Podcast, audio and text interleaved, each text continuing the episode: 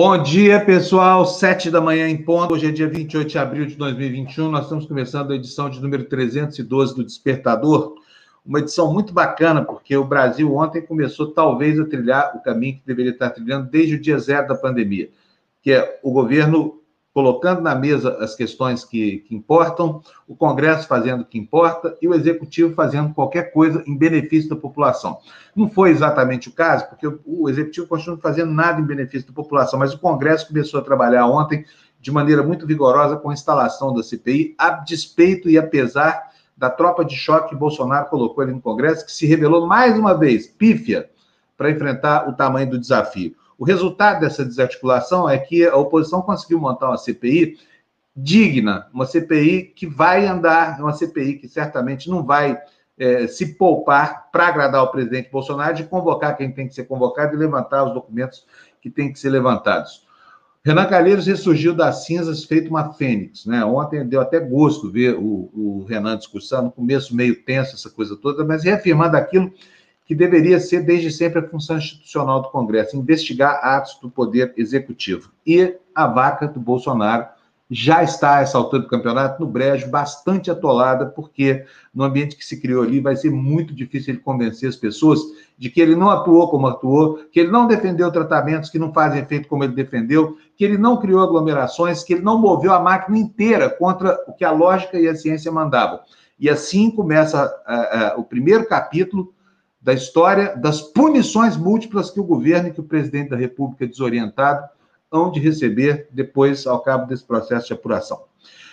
Bom dia para você, Edson Fernandes Alves. Bom dia, Edson Alves Fernandes de Tique Tudo. Olha, bom dia, Fábio. Sempre vejo a programação de vocês na TV é, quando já não estão ao vivo.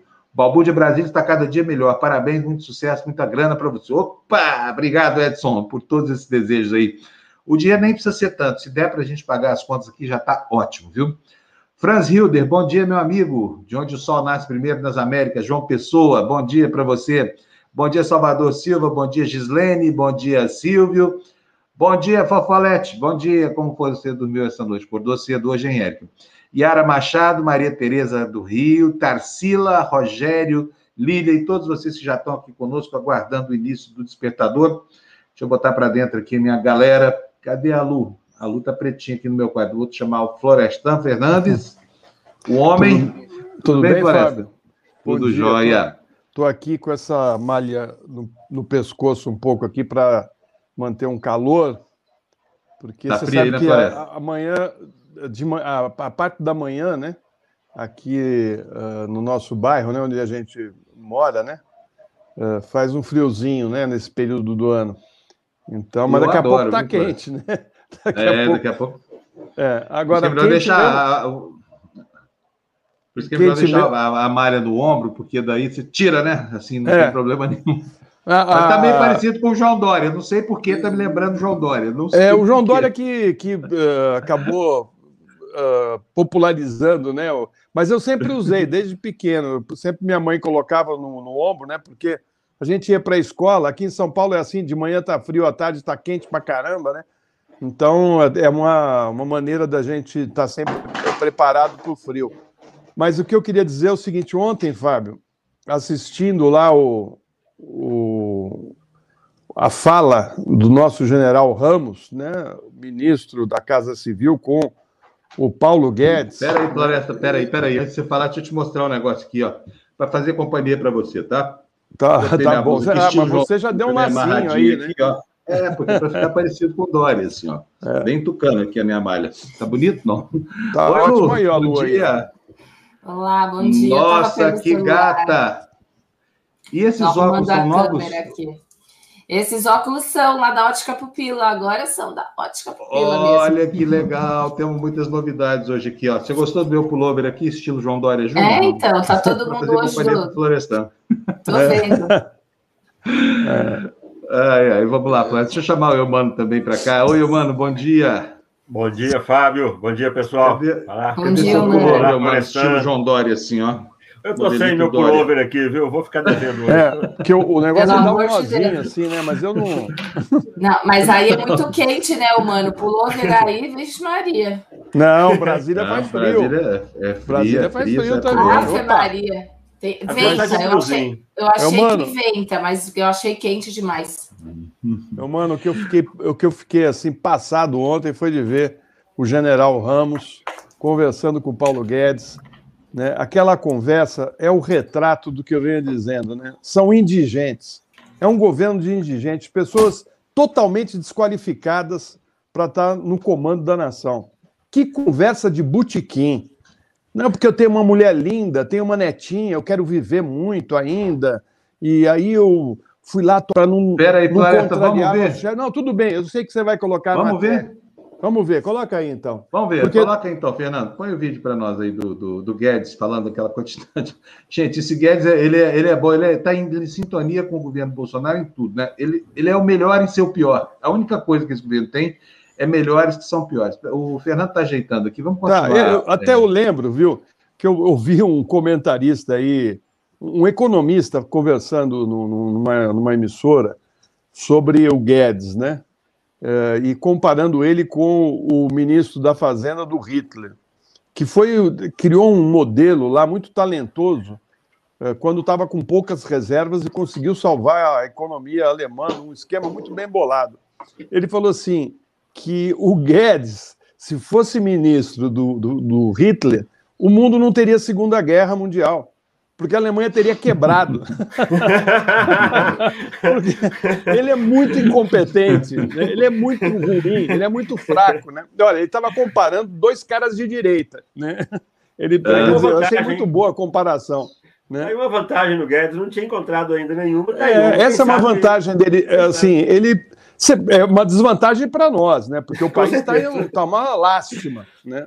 Está uma lástima. Eu, Olha, essa, as duas falas, a do Guedes e a do general Ramos, são dois retratos desse governo, descomprometimento. Acho até, acho até que o Guedes foi muito mais autêntico do que, porque é exatamente isso que ele pensa mesmo, viu? Alguém tem alguma dúvida de que o Guedes, que o Guedes Não, odeia a China? O pior é que ele é mal informado, né, Fábio? Como assim falar é. que a vacina americana, uma vacina que não foi feita nos Estados Unidos, o cara é, é um idiota, é um cara mal informado. Ele não tem condições nenhuma de ser ministro da Fazenda de nada. Ele é bom para ganhar dinheiro no mercado financeiro. É disso que ele entende. É ganhar dinheiro no mercado financeiro. Ele, ele é um péssimo ministro da Fazenda. Péssimo.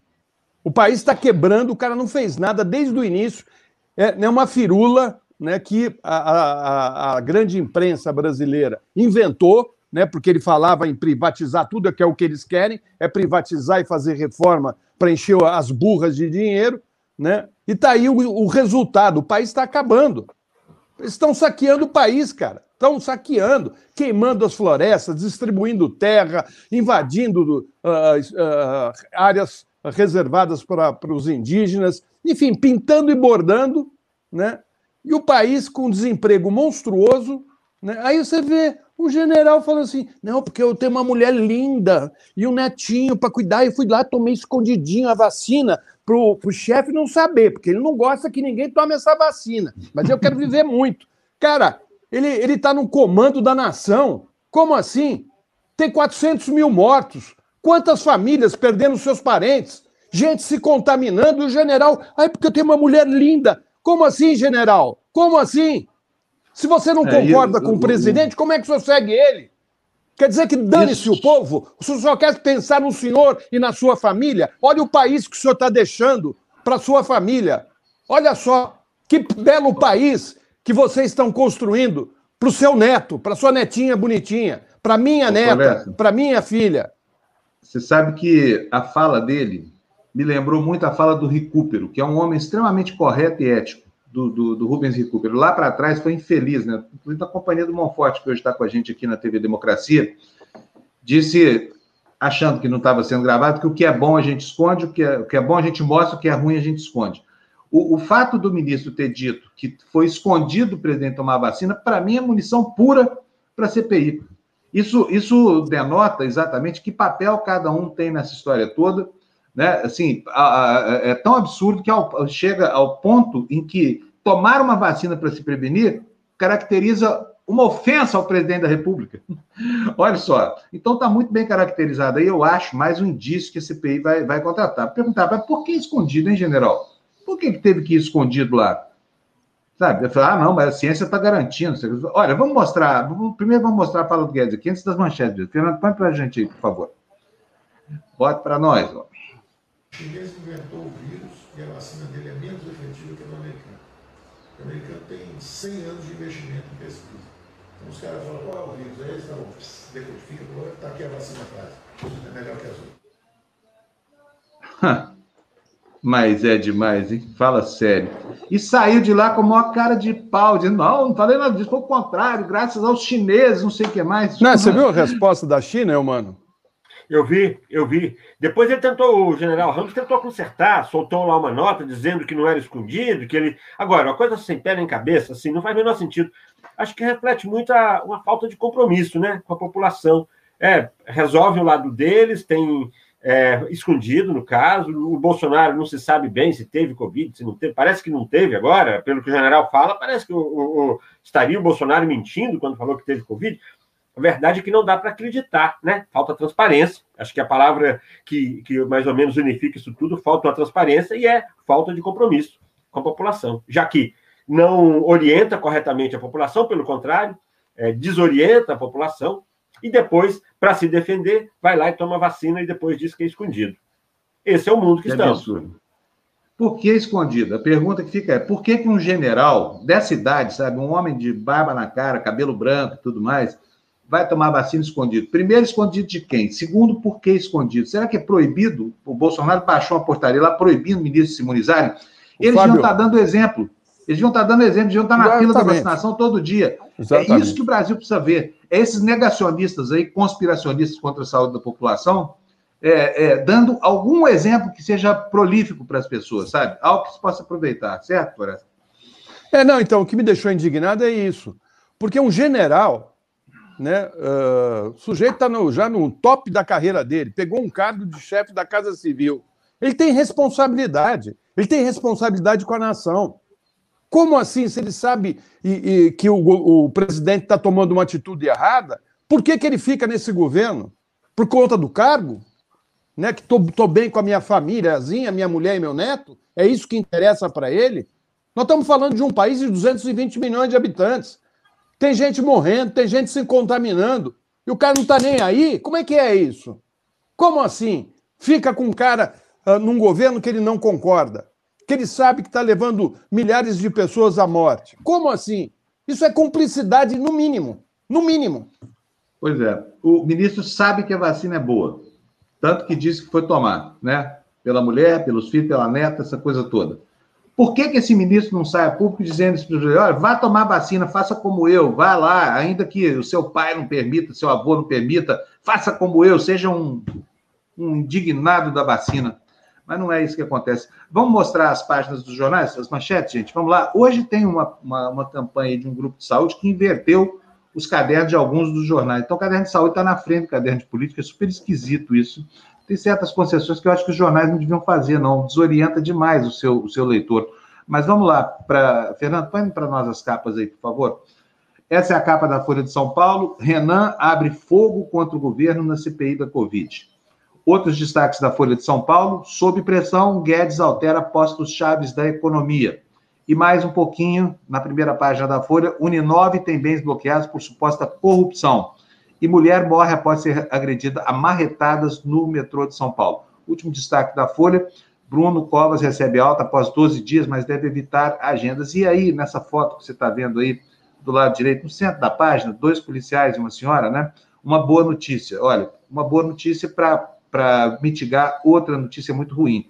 É que com a alta da violência doméstica, que é a má notícia, que é a má notícia, a PM criou uma patrulha chamada Patrulha Maria da Penha. Muito boa iniciativa, porque a gente está vendo o sofrimento infligido por, por crápulas aí, né? Por homens, é, enfim, fora de controle, que não respeitam as mulheres e estão disseminando a violência doméstica no país. Vamos para o próximo jornal, Fernando, por favor? Jornal O Globo na capa, lá em cima, na, na, na Guedes troca seis de seu time para acalmar o legislativo. E ainda na primeira dobra, a manchete principal, a, entre aspas, há culpados por ação e omissão, diz Renan na CPI. O Globo também destaca aí no centro da página, Sabiano Ramos, tomei vacina escondido, quero viver, pô.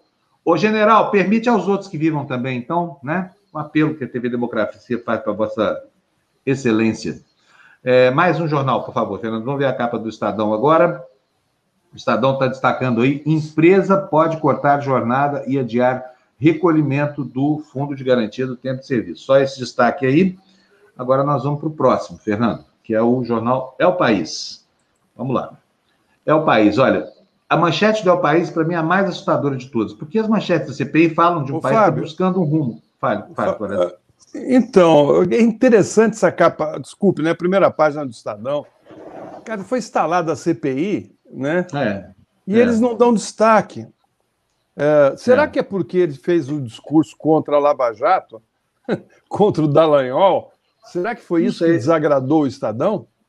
Não sei, eu acho que o Estadão simplesmente está passando por um processo de miopia, não enxerga o assunto na frente, sabe? Tem, tem jornal aí que morre de medo de notícia. Eu mesmo trabalhei anos em redações, os chefes não podiam ver uma notícia, que ah, uma notícia! Não é? Não tem isso na redação? Tinha, tinha, tinha. Né? Mas essa aí foi logo, era, era uh, a volta da democracia, que os donos das emissoras de TV e rádio e, televis... e jornais tinham medo de desagradar o poder, né? Lembra aí, mano? Tinham medo, cheio de dedo, né? A política tinha que tomar maior cuidado com o que vai falar, o que não vai falar, porque podia mexer com os interesses, né? Isso sempre foi muito pesado lá nesse início da, das nossas carreiras, viu? Sim, sim, sim. É, e agora, por um período longo aí, agora talvez isso mude, espero, é, a cobertura aí, a política, ela ficou muito envolvida com a polícia, né? Ficou muito dependente aí de delegados, de, de, procuradores. Agora, depois do que se descobriu, depois do que se vê aí da Lava Jato, eu acho que isso tende a diminuir, espero. Agora, esse confronto com o poder aqui ele é sempre complicado, né, Florestan? Mas aí o que se procura sempre é por achar as brechas, né? E pois a é. gente acaba, acaba encontrando, trabalhando aí nas, nas brechas da nas brechas aí das dificuldades que que às vezes a gente encontra. Mas vamos em frente eu sempre vivo dizendo o seguinte: quando a gente faz palestra para estudantes de jornalismo, que o jornalismo é o produto do conflito entre a vontade do jornalista de noticiar e a vontade do patrão de não permitir. Dessa guerra é que sai o noticiário que você lê. Tá? É aquilo que é possível na medida da vontade do jornalista e da falta de vontade do patrão. Agora, essa guerra tem que ter, né? Quem nunca foi numa redação não sabe o ambiente que é de beligerância lá dentro, né, Florestan e, e Lu? Ah. É, só, só para terminar aqui, mas sabe que eu preciso ser, para ser honesto, eu nunca fui contratado para elogiar governo. Eu já fui muitas vezes contratado para fazer denúncias, já fui muitas vezes contratado para cobertura, agora eu nunca fui contratado para elogiar. Então, assim, eu não posso reclamar muito. Foram poucos os momentos em que eu tive dificuldade de, de publicar alguma coisa, e, e essa questão, principalmente reportagens que envolvem denúncia, realmente você precisa estar muito bem muito bem cercado, com tudo muito comprovado, mas de modo geral, é, eu acho que as brechas elas, elas são elas, elas existem. Agora, é. vou, vou, repetir, o que às vezes é a distorção do que aconteceu no caso da Lava Jato. Mano, mano, fala sério para mim. Nunca pegaram uma pauta interessante, importante que envolvia algum político ou alguém uh, muito importante na economia que o editor pega a tua proposta, coloca na gaveta, fala, não, eu vou conversar com o diretor, aí depois a gente vê e a matéria fica ali, a proposta da matéria fica na gaveta e ó, morre. Some, ó, né? Eu tenho alguns casos, agora são muito poucos, viu, Florestan, para te falar a verdade. E assim, uma área que é complicada, por exemplo, que é a área de, de sobre ditadura, que é um material que, que se, é, eu sempre tive muita eu sempre tive muita abertura para publicar em todos os lugares que eu trabalhei. Eu publiquei eu publiquei documentos de secretos da ditadura publiquei muita coisa. Em relação a, aos governos em si eu vou repetir. Por todos os governos que eu passei é, desde o governo Sarney é, é, na verdade nunca me estimularam a elogiar governo não sempre me estimularam a, a, a, criticar. Isso acho que, agora, nem sempre as coisas não podem ser padronizadas dessa maneira. Acho que há gradações. Acho que, há, há no caso do governo atual, vai para outro padrão, que é a preocupação mesmo aí com, com, a, com a democracia, com o sistema democrático, né? Que isso aí foge um pouco, e aí eu acho que tem é, os, os, jornais, os, os, principalmente, vocês citaram, no caso aí, o, o Estadão, é, eu acho que não dá para não dá para tapar o sol com a peneira dos riscos que, que nós corremos e que não dá para não dá para fechar os olhos. Mas é isso, viu? Eu não posso reclamar muito, não, tenho que ser sincero. É, o Eumano deu mais sorte do que muitos jornalistas. Que eu, por exemplo, eu fui algumas vezes chamado assim. Eu vou contar para vocês como é que é o processo. É assim, ó. Tá vendo essas manchetes do Estadão? O Estadão todo dia publica um fato econômico irrelevante na primeira página, porque tentando passar uma impressão para o país que a crise acabou. Muitas vezes eu vivi isso na, nas redações onde trabalhei em que ideologicamente o patrão estava muito vinculado a um governo que, que vinha se arrastando no lodo da, das crises, essa coisa toda, e ele mandava fazer uma matéria, por exemplo, ah, os salões de cabeleireiro estão recebendo muita demanda. Então bota lá o repórter, pobre coitado, fazer, ó, o salão de cabeleireiro da dona fulano de tal tá maravilhoso. Aí outro dia manda na, na, na, na mulher que trocou o emprego de engenheira do, do ITA por uma banca de salgadinhos. A banca de salgadinho da engenheira do ITA está indo maravilhosamente bem. É assim que acontece a, a, a, é. o exercício da manipulação, né? E aí. Ô, Fábio, só para finalizar. Oi, ah, desculpa. Fala, fala, mas pode falar. Não, não, só para finalizar, agora, isso aconteceu muito. De me empurrarem para pautas que não era o assunto principal, sim. Aí dá mais trabalho, sempre faço um tipo de apuração paralela. Agora, isso de desviar do assunto, principalmente aí uns 10 anos atrás, aí, 8 anos atrás, aí aconteceu demais. É, exatamente. Olha aqui, Ivani Cardoso, obrigado para você pelo cincão aqui. O que eu posso garantir é o seguinte: nós todos aqui, nós quatro aqui, somos assim, ratos antigos de redação. Tirando a Lu, nós somos três dinossauros aqui. Você está vendo aqui o parque dos dinossauros do jornalismo brasileiro. Posso assegurar para vocês que nunca aqui na TV Democracia vocês vão ouvir falar que isso aconteceu. Não tem a menor possibilidade de acontecer, porque isso aqui é uma proposta de jornalismo que é completamente diferente dessa em que o interesse do patrão está preservado antes do interesse do leitor, que é o que acontece nas redações. Afinal de contas, olha, notícia é um produto, aqui também, na TV Democracia, mas é um produto que a gente trata com respeito e financia de uma maneira correta. Quando o dono do veículo é picareta, o noticiário é picareta, é indissociável uma coisa do, da, do, da outra, né? Infelizmente, a picaretagem graça no Brasil.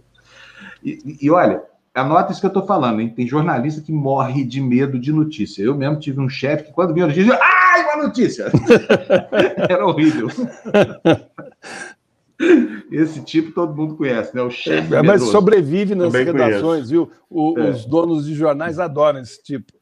Muito, né? ganham dinheirão, ganham salário bom e tudo mais. Por isso que é chefe, o cara quando vira chefe em jornalismo, normalmente é porque ele não, não, não é um bom jornalista, sabe? Porque é. os bons estão lá trabalhando na apuração. Ô, ô, gente, vamos, não acabamos a capa dos jornais, não vamos ver o que mais temos aí para o dia de hoje, estávamos tá? no El País. Então, eu estou aqui indicando para vocês essa manchete do País. Brasil já projeta terceira onda da Covid, com estados baixando a guarda no mês mais mortal. Estamos a caminho de virar uma Índia. É que essa, essa matéria do El País está é, tá sugerindo. E o El País hoje é um dos jornais mais bem orientados com relação à sua visão em perspectiva da pandemia, viu? Porque tem ali o Nicoleles, que é um gênio, tá? Que é um gênio, que acertou todas as suas previsões. Vou pedir para o, o, Não, vamos começar pelo começo aqui. Gente, o que, que vocês acharam da abertura da CPI ontem? Deixa eu tirar aqui essa capa daqui da. da, da... Eu queria mostrar para vocês o que foi que aconteceu ontem, a partir do comecinho. É, olha, gostei muito da condução pelo senador Otto Alencar, e ontem não fosse pela sagacidade, pela argúcia dele, é, talvez a CPI não tivesse começado. Se o senador Otto Alencar tivesse comprometido com o governo Bolsonaro, ele teria alguns motivos para brecar o andamento da, da, da CPI. E foi justamente na primeira fala dele, desconhecendo esse juiz Bolsonaro de Brasília, que havia dado uma liminar esdrúxula, mandando afastar um senador da relatoria, que o senador Otto Alencar começou ontem a presidir de maneira correta a CPI que vai abalar o governo Bolsonaro. Vamos ver o que foi que ele falou. A questão do que o senador Jorginho colocou, o senador Eduardo Girão, Vossa Excelência agora respalda nesse sentido também, é uma questão do futuro. Então, quando o próximo presidente, o eleito presidente eleito da comissão tomar posse, o Excelência pode fazer o questionamento. Quanto à decisão que foi eh, dada pelo, pelo juiz, que Vossa Excelência coloca como uma decisão que ainda está pendente, na minha opinião, não está, porque ele, ele decide para que o senador Renan não seja eleito, ele não é candidato. Então, é uma coisa também futura, tem que aguardar, é, que é um fato determinado. Vossa Excelência não faz segundo o artigo 404 do, do, do próprio regimento, uma questão determinada. É uma questão que ainda pendente e que vai ser decidida por uma decisão futura. Portanto, não há cabimento. Quanto à questão do foi colocado pelo novo senador Ciro Nogueira, ele já pediu que o, fosse levada a votação no plenário e eu farei que a mesma coisa Vossa Excelência per, pergunta assim que uh, terminarem as manifestações dos, dos senhores senadores. Eu vou colocar em votação para que o plenário possa decidir a respeito desse tema, que é tema correlato ao que Vossa Excelência falou aí agora. Senhor presidente, apenas para deixar claro a Vossa Excelência, a decisão do presidente do Senado não vincula a comissão parlamentar de inquérito, com todo respeito a Vossa Excelência. O presidente do Senado Federal não deve cumprir ou deixar de cumprir, porque não é competente para isso. Mas a comissão, respeitosamente, não cabe desconhecer decisão judicial em vigor. Eu alerto Vossa Excelência e essa comissão quanto a esse aspecto. Eu Senhor também, eu, eu, eu, respaldo a decisão do, do presidente. Eu desconheço também a decisão do juiz. Mandou muito bem, hein, gente? Muito bem. Foi uma condução perfeita, tranquila, calma. Ele acalmou os ânimos ali. Agora, chama atenção, Florestan e eu, mano, como é fraca a turma da tropa de choque do governo. Eles perderam todas ontem. E o uhum. Flávio Bolsonaro só tomou ensaboada, uma atrás da outra. Gente, Ô, Fábio, menino fraco. Fala, o que eu senti, não sei se o Elmano concorda comigo, é que essa jogada de ir na justiça tentar barrar o Renan acabou tendo um efeito contrário. Acabou mobilizando os senadores contra o governo. Ao invés de deles conseguirem uh, uh, desarticular a CPI, eles acabaram unindo mais ainda o, o Senado. O Senado ficou por conta. Como assim você vai querer interferir eh, nos nomes que nós vamos escolher? Né? Eu não sei. Eu tive essa impressão do, e, achei até o discurso do Renan, que a gente vai falar mais para frente, um discurso muito ponderado, mas muito tenso. O Eumano conhece melhor, né, porque vive aí em Brasília o, o Renan, né? Pode explicar melhor o que, que ele achou do discurso do Renan, que estava sumido fazia tempo. Mas eu achei que foi um, olha, um tiro no pé. Esse grupo do, do, do Bolsonaro é ruim de serviço, cara. Com nós certeza. já vamos falar sobre. Nós já vamos falar, eu tenho um trechinho aqui do, do, do discurso, é, mas eu, eu gostaria de colocar antes uma, uma outra passagem aqui, porque é o seguinte: ontem é, houve basicamente duas tentativas de interromper o trabalho. A primeira, argumentando assim, né, que, que, que não podia desconhecer a decisão judicial, que, enfim, que estava errado, essa coisa toda, o que logo caiu, porque o Está sem áudio, Fábio. Caiu o áudio do Fábio aí. Ô, Elmano, Não, tá me ouvindo? O Fábio, deu, o Fábio deu aquela congeladinha que ele dá de vez em quando. Daqui a pouco ele volta. É. Descongelei. Pronto, estou aqui descongelado, vou até pegar meu pullover ali. Faltou o pullover. É, faltou. Bom, é. É, é, até me perdi, quando acontece, a gente perde o raciocínio. Então, já que eu perdi o raciocínio, deixa eu agradecer aqui o Biase, que nos mandou 1,90. Biase, bom dia para você, obrigado. Agradecer também o Rogério Viana pelo um real que manda para gente. Super obrigado, Rogério. Quem mais que já começou o dia aqui botando a mão no bolso, hein? O José Roberto é, das Neves Santos dizendo bom dia, Florestan Amigos. A PGR se curvará o Ecocida Salles abrirá inquérito a respeito da denúncia. Tomou uma saboada ontem também, hein? Da, é. da, da Carmen Lúcia. Essa ministra Carmen Lúcia, eu gosto dela, viu? Ela foi super assertiva. A gente vai falar disso já já. Eric Rio de. Eh, Rijo de Figueiredo nos mandou dois reais aí. Muito obrigado. Está agradecendo o jornal. Nós estamos agradecendo a sua audiência e a sua doação.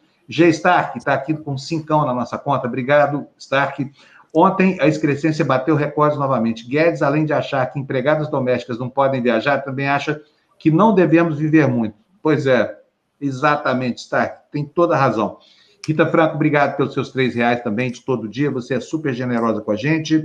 E Ivani Cardoso também fez um super sticker aqui de cincão. Ivani, muito obrigado para você. Bom, So sorry. Rogério Marques, cinco reais aí. Obrigado, Rogério. Vamos atingir 400 mil mortes amanhã. Já morreu uma cidade de Olinda e logo mais chegaremos a Piracicaba. Pelo menos a curva está caindo.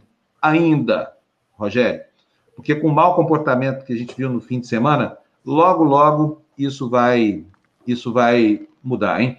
Bom, deixa eu voltar aqui porque eu pretendia mostrar aquela hora. O que, que consistiu ontem a argumentação da tropa de choque do Bolsonaro? Basicamente, essa história do juiz Bolsonaro lá de Brasília, que agora já sabe que tem ligações ancestrais aí com, com o bolsonarismo, e uma segunda questão dizia respeito à, questão sanitária. Né? Então, nós vimos ontem cenas muito engraçadas e divertidas. Vocês devem ter dado bandos e bandos de risada, meninos aí que. Porque o Flávio Bolsonaro, o Flávio Bolsonaro apareceu como defensor da, da, da, do isolamento social. Quem diria? Quem diria? Um dos maiores negacionistas do Brasil apareceu lá, preocupadinho com o isolamento social dos senadores. Oh, meu Deus do céu, deu até assim, dor no coração de falar: esse menino é tão bom, a gente aqui não entendia ele. Mas ele se meteu em umas enrascadas terríveis lá, viu, gente? Olha, tomou uma chapuletada de uma senadora, porque foi fazer gracinha com mulher, né? Tomou um contravapor. E também do senador Eduardo Braga e do Renan Calheiros. Olha, apanhou tanto que eu acho que se, se eu fosse ele, voltava lá mais não. Pai, ô papaizinho, eu liga para as palavras assim.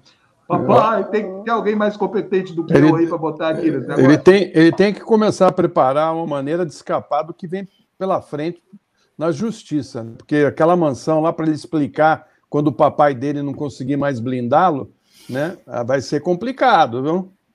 É, mas só a mansão não, pior são os milicianos, né? Os assassinatos, é. essa coisa toda. Em todo caso, vamos ver que, que, que, as chapoletadas que Flávio tomou ontem, quando ousou abrir a sua boca bolsonarista? Eu achava que tinha que ter um pouquinho mais de bom senso do senhor mesmo abrir mão da relatoria. Mas, né, como já parece que há, há tudo articulado aqui já, eu acho que isso dificilmente acontecerá, porque além do, do óbvio impedimento, pelo senhor já ter antecipado com a sua posição sobre isso tudo, publicamente, há sim uma suspeição sobre o senhor. Alguém aqui vai negar né, que na hora de se que a CPI for olvidar os seus esforços, dia parte do governo federal aos estados, o senhor será, sim, parcial, preocupado com o que pode acontecer no estado de Alagoas? É óbvio que será. E a partir do momento que essa CPI escolher o presidente relator, haverá questionamentos judiciais sem dúvida alguma, porque é flag... no caso do senhor é flagrante. O estado de Alagoas é o único estado do Brasil que não tem sobre ele nenhuma investigação. Mais do que isso, foi o estado que mais gastou dinheiro com saúde, levando em consideração a receita líquida. Mais do que isso ainda, é, foi o estado que construiu seis grandes hospitais em regiões diferentes. Nunca passou de 80% a ocupação de leito de UTI. Senador é, Randolfo já votou? Tem dinheiro em caixa para fazer investimento. Mas então, não está sendo investigado. Esse aí é prévio, é uma censura prévia. Mas, mas, em lugar, acho que as mulheres já foram mais respeitadas e mais indignadas, né? Estão fora da CPI e não fazem nem questão de estar nela, se conformam com acompanhar os trabalhos né, à distância. Quero dizer que, no, que eu, Elisiane Gama, e nenhuma das senadoras vai admitir ironia machista em relação às mulheres. Nós estamos aqui, vamos participar ativamente e teremos o nosso protagonismo para, nesta para casa. Defendo as mulheres dizer, para concluir. É, não vamos, Flávio, eu peço Nós não usamos o argumento da autoridade, senador Flávio. Nós usamos a autoridade a do argumento. Mulheres, e é isso que nós vamos fazer aqui nesta comissão é, parlamentar de inquérito. Nenhum, nenhum homem, nem aqui, nem em lugar nenhum e nem em lugar nenhum. Enquanto houver as mulheres presentes, que aliás são, a maioria da população brasileira, vai tentar calar a voz de uma mulher. Eu não admito isso, senador Flávio. Eu acho que o presidente Rodrigo Pacheco está errando. Está sendo irresponsável, porque está assumindo a possibilidade de, durante os trabalhos da CPI, acontecerem mortes de senadores, mortes de assessores, morte de funcionários aqui dessa casa em função da Covid, porque em algum momento as audiências, as sessões vão ter que ser presenciais. No momento em que nem todos estão vacinados. Por que não esperar todo mundo se vacinar e fazer com responsabilidade esses trabalhos? Eu quero parabenizar Vossa Excelência. Vossa Excelência está usando máscara no dia de hoje. Quero parabenizar Vossa Excelência. Vossa Excelência está diante de um álcool em gel. Quero parabenizar Vossa Excelência, porque domingo O ex-ministro da Saúde estava desfilando no principal shopping da minha cidade, lamentavelmente sem máscara, dando um péssimo exemplo ao povo amazonense. tá aí. Pior que o exemplo, né? Comentar. Pior que o exemplo. Ele estava, ele tava, de uma certa maneira, colocando em risco as pessoas dentro do shopping, porque tem que é. usar máscara. Olha, vamos colocar na tela aqui já uma pessoa que eu adoro ouvir. Doutor Gonzalo Vecina. Bom dia, doutor Gonzalo, tudo bem? O doutor Gonzalo estava alegrão aí vendo o Flávio Bolsonaro se ferrar. Bom dia para todos e todas. Bom é um dia, prazer imenso estar aqui com vocês. Ah, olha, tem serve para isso, para a gente se divertir. Não espere muito mais do que diversão, hein? doutor Gonzalo. Às vezes nem sempre, viu, doutor Gonzalo? Às vezes é filme de terror. É, às vezes. É. Eu, eu, eu, já fui vítima de CPI, então eu sei do que eu estou falando, entendeu? E a minha CPI era uma CPI séria para burro, e o presidente era o Nelson Marquesan que todos nós Olha. lembramos bem, né? Uhum. Então não era fácil, não. Mas vamos em frente, vamos em frente. Vamos em frente. Doutor Gonzalo, eu pedi ontem para a Bruna ligar para o senhor, e precisamos demais de ouvir o senhor aqui por causa do negócio da Sputnik.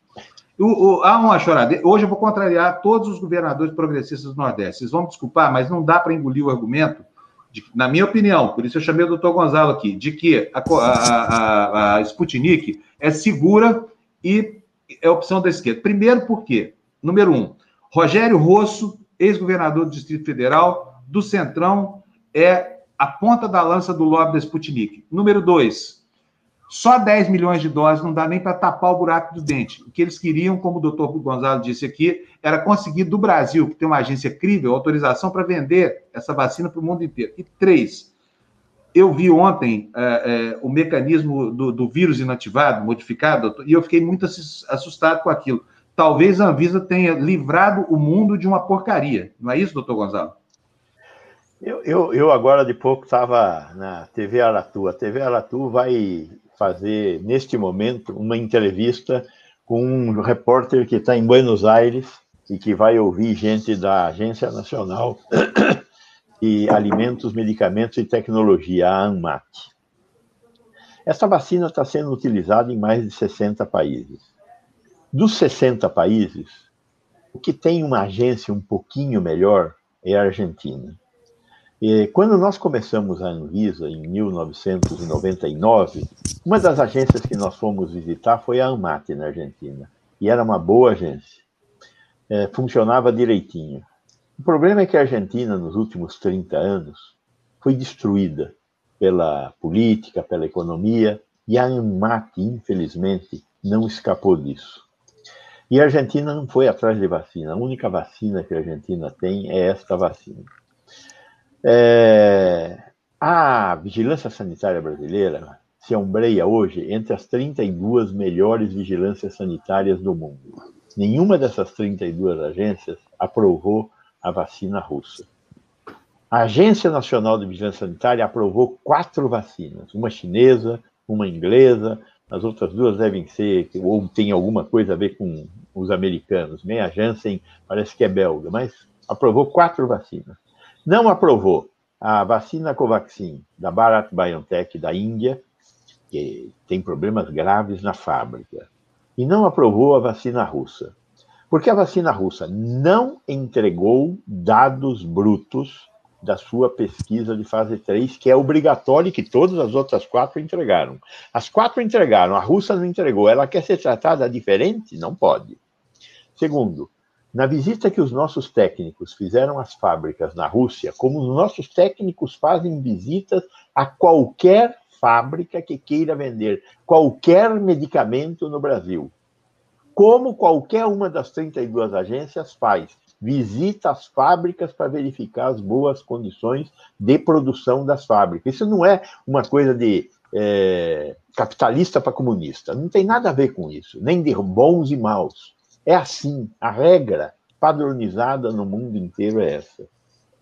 Pois bem, na Rússia teve lugares que eles não puderam visitar. Como é que você pode impedir alguém que vai inspecionar de inspecionar. Não pode. Né? Pois bem, eles fizeram isso. E aí tem essa questão do replicante. O vírus o, o, como é que se, como é que é, faz é, é, para ter essa imunização? Você pega um vírus, DNA, e enfraquece esse vírus, de tal forma a que ele não possa se reproduzir no nosso corpo. Você podia ter inativado, mas não dá para inativar, porque senão não funciona. Então, você enfraquece o vírus, desativa em parte esse vírus. Coloca lá dentro um pedacinho do Covid, da SARS-CoV-2, da Covid-19, e injeta no nosso corpo. Aparentemente, este vírus, que é o vetor, é um vírus da gripe humana, desativado em parte. Esse vírus no nosso corpo está se reativando e provocando, provavelmente, uma gripe. Isto não pode acontecer. E aparentemente está acontecendo. Aparentemente. Precisamos elucidar, tem que haver diálogo. Mas a, a, o fundo russo e o seu representante aqui no Brasil, o senhor Dmitry, estão tendo um comportamento tipo década de 60. Quem assistiu a entrevista que ele deu ontem, pela manhã, teve nitidamente essa sensação de estar na União Soviética, em 1960, discutindo a Guerra Fria, americanos e russos e comunistas. Olha, desculpa, tempo que nós estamos vivendo é outro. É um tempo que informação, comunicação e transparência é vital. Falta informação, transparência e comunicação por parte dos russos. Ponto. Respeito muito os governadores do Nordeste que estão lutando bravamente pelo seu povo, por causa da incompetência do governo federal que não comprou vacina. Nós éramos para estar termina, terminando de vacinar a população brasileira se nós tivéssemos recebido vacinas na quantidade suficiente a partir de janeiro. Nós temos capacidade de vacinar entre 60 e 70 milhões de pessoas por mês. Teríamos que distribuir 320 milhões de doses de vacina para vacinar com duas doses 160 milhões de brasileiros, que são os que têm mais de 18 anos. Veja, 300 e, 320 milhões de doses, dividido por 60 milhões de doses, dá um pouquinho ali, seis meses. É o que nós estamos. Janeiro, fevereiro, março, abril, maio, junho. Nós estaríamos terminando de vacinar o Brasil inteiro. Estamos começando, estamos entrando nas 400 mil mortes. Neste mês de maio, nós vamos entrar com 400 mil mortes.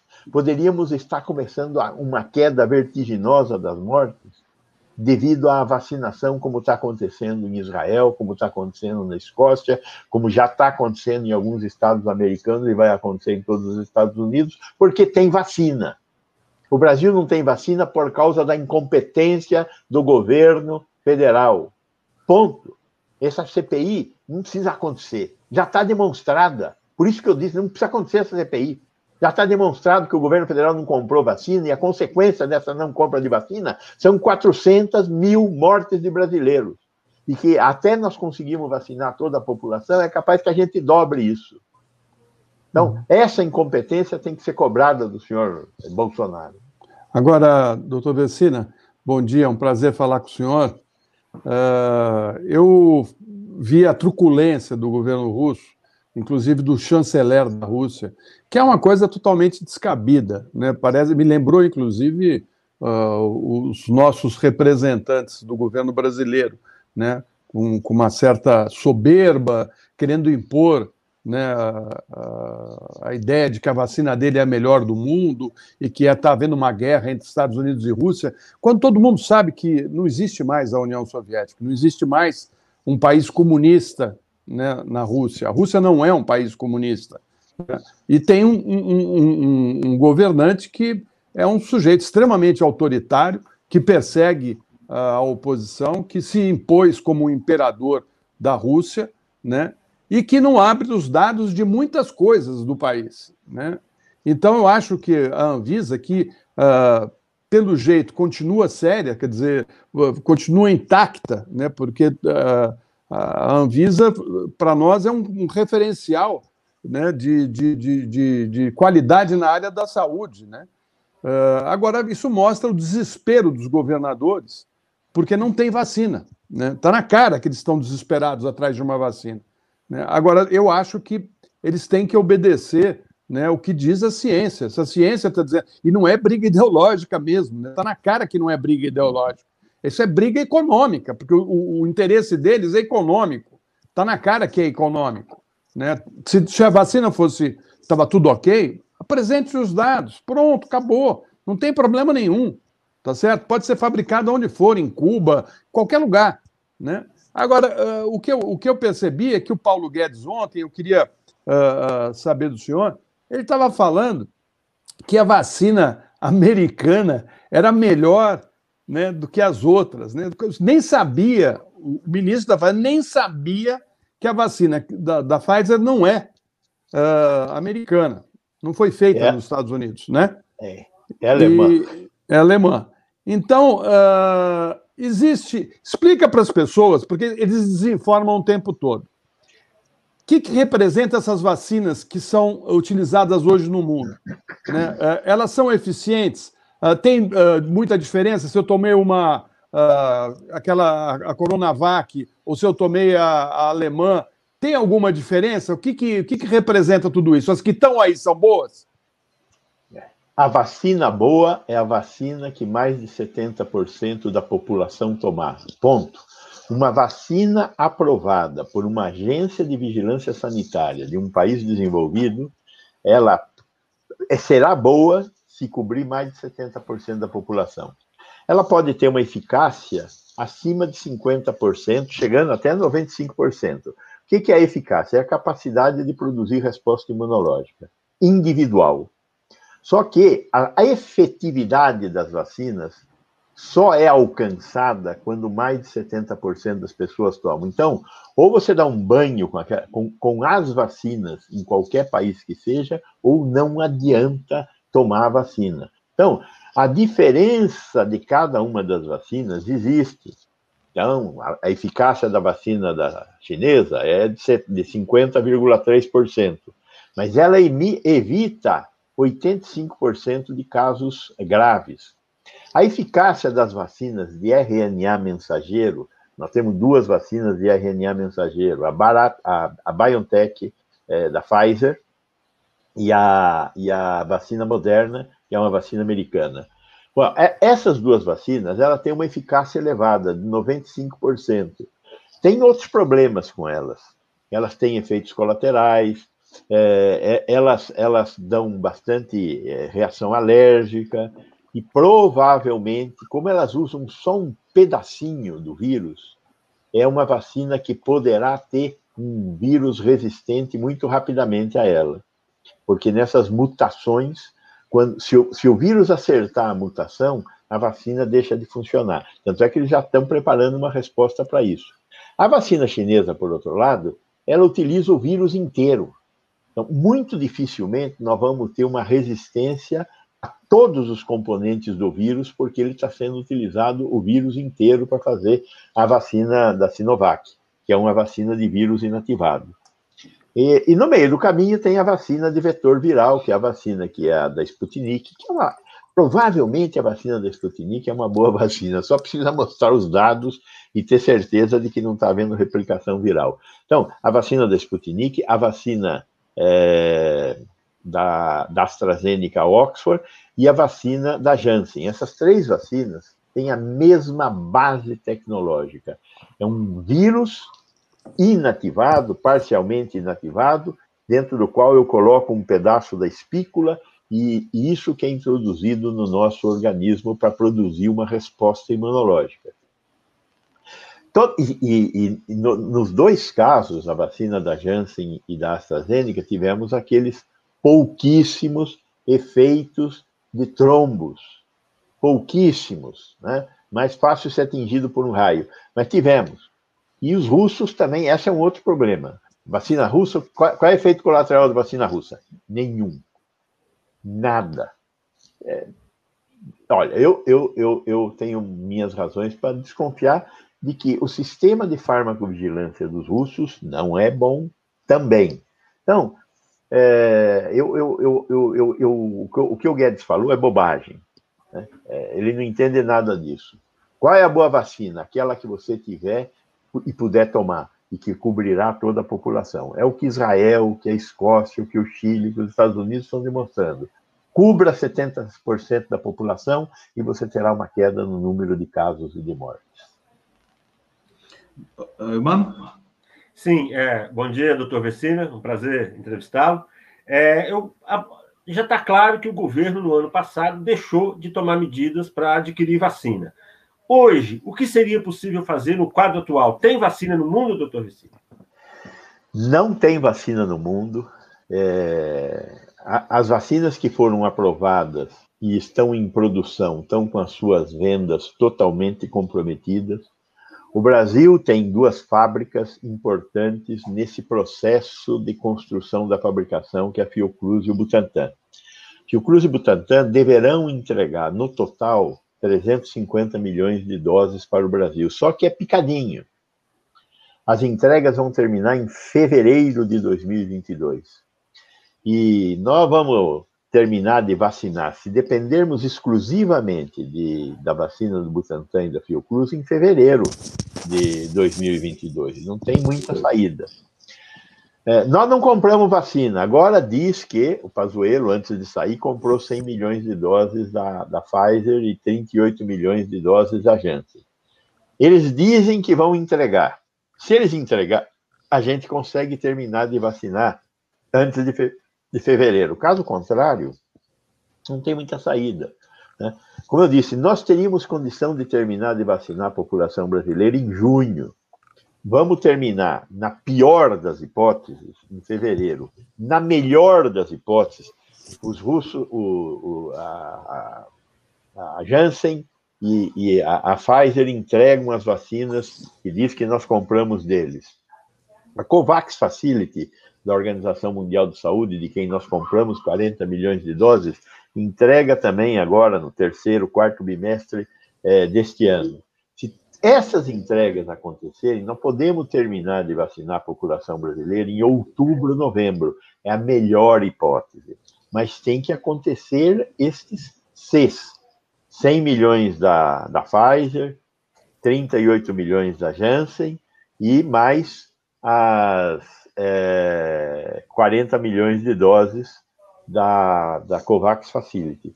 Se isto acontecer, chegaremos lá. Senão, Doutor Gonçalo, é, bom, eu, eu quero dizer aqui o seguinte, a gente, no comecinho dessa história toda da vacina, a gente deplorou aqui ah, os estigmas todos que paravam sobre a China, com todo preconceito, essa mesma carga de preconceito que levou o Paulo Guedes ontem a falar o que falou. Nós não podemos inverter a coisa e nós mesmos aqui ficar replicando é, informações incertas, porque certa vacina foi escolhida pelos, pelos governantes progressistas do Brasil. Está errado, é a mesma coisa. Nós estamos fazendo a mesma coisa que, tá, que, que, o governo estava fazendo com relação aos chineses. É puro preconceito ideológico, só que é invertido, é com um sinal trocado. O senhor concorda? E aí, doutor Gonzalo, tem mais uma coisa que eu, a última coisa que eu prometo liberar o senhor já. A Lancet fez um, um artigo dizendo que a, que a Sputnik era boa. O que, que é que estava errado com aquele, artigo, com aquele artigo em face do que, a, do que a Anvisa descobriu aqui no Brasil?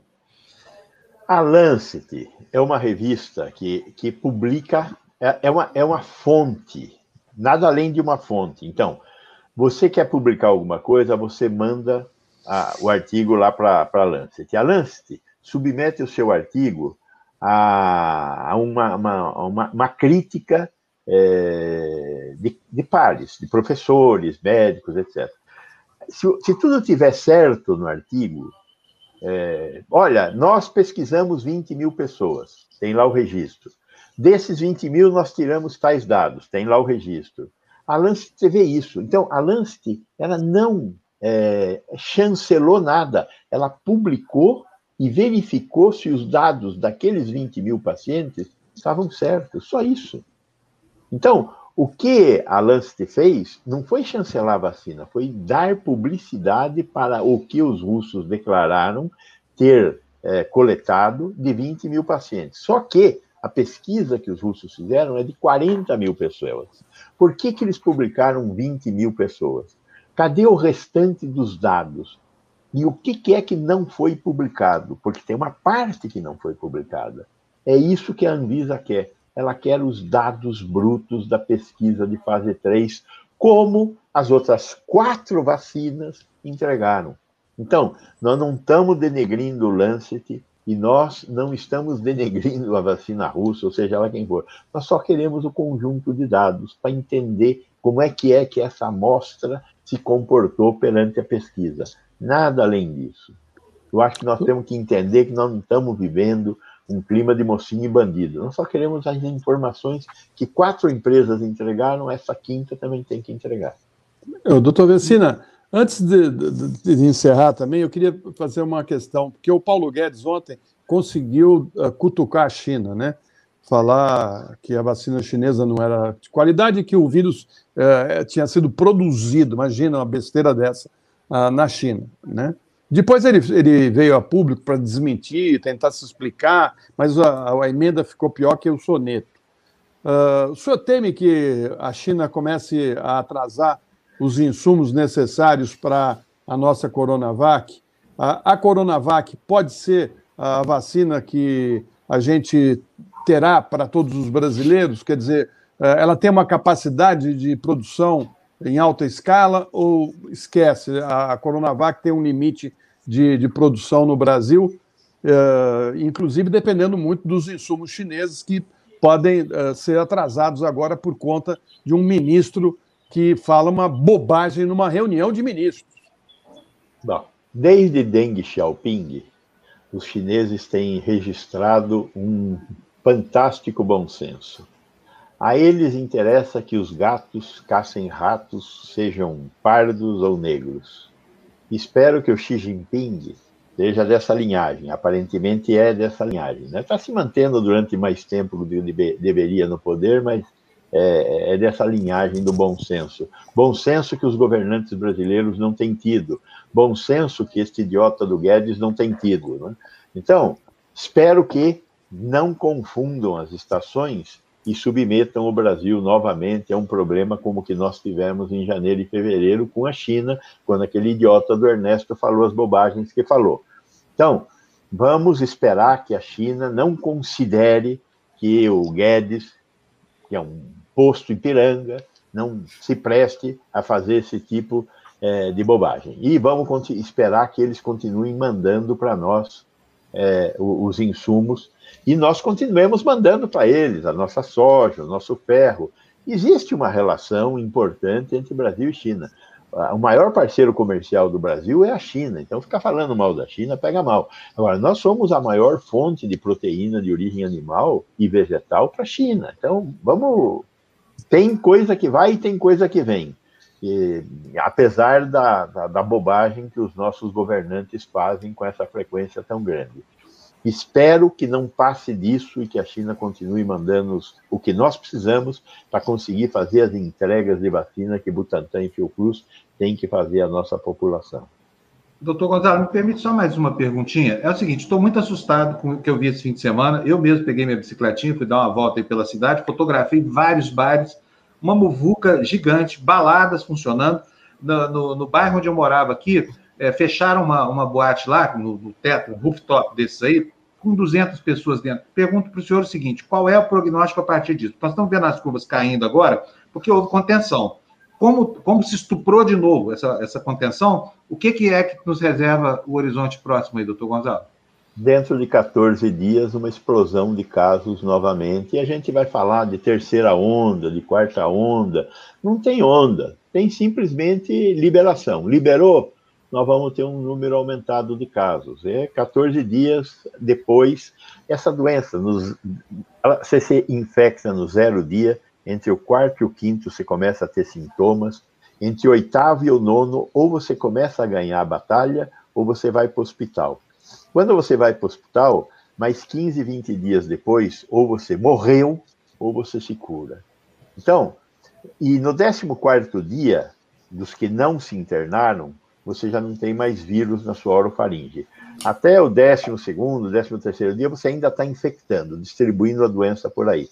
Aí lá no finzinho, no 14 dia, acabou. Os que foram para o hospital têm mais 14 dias pela frente, 15 dias. Mas o ciclo é de 14 dias.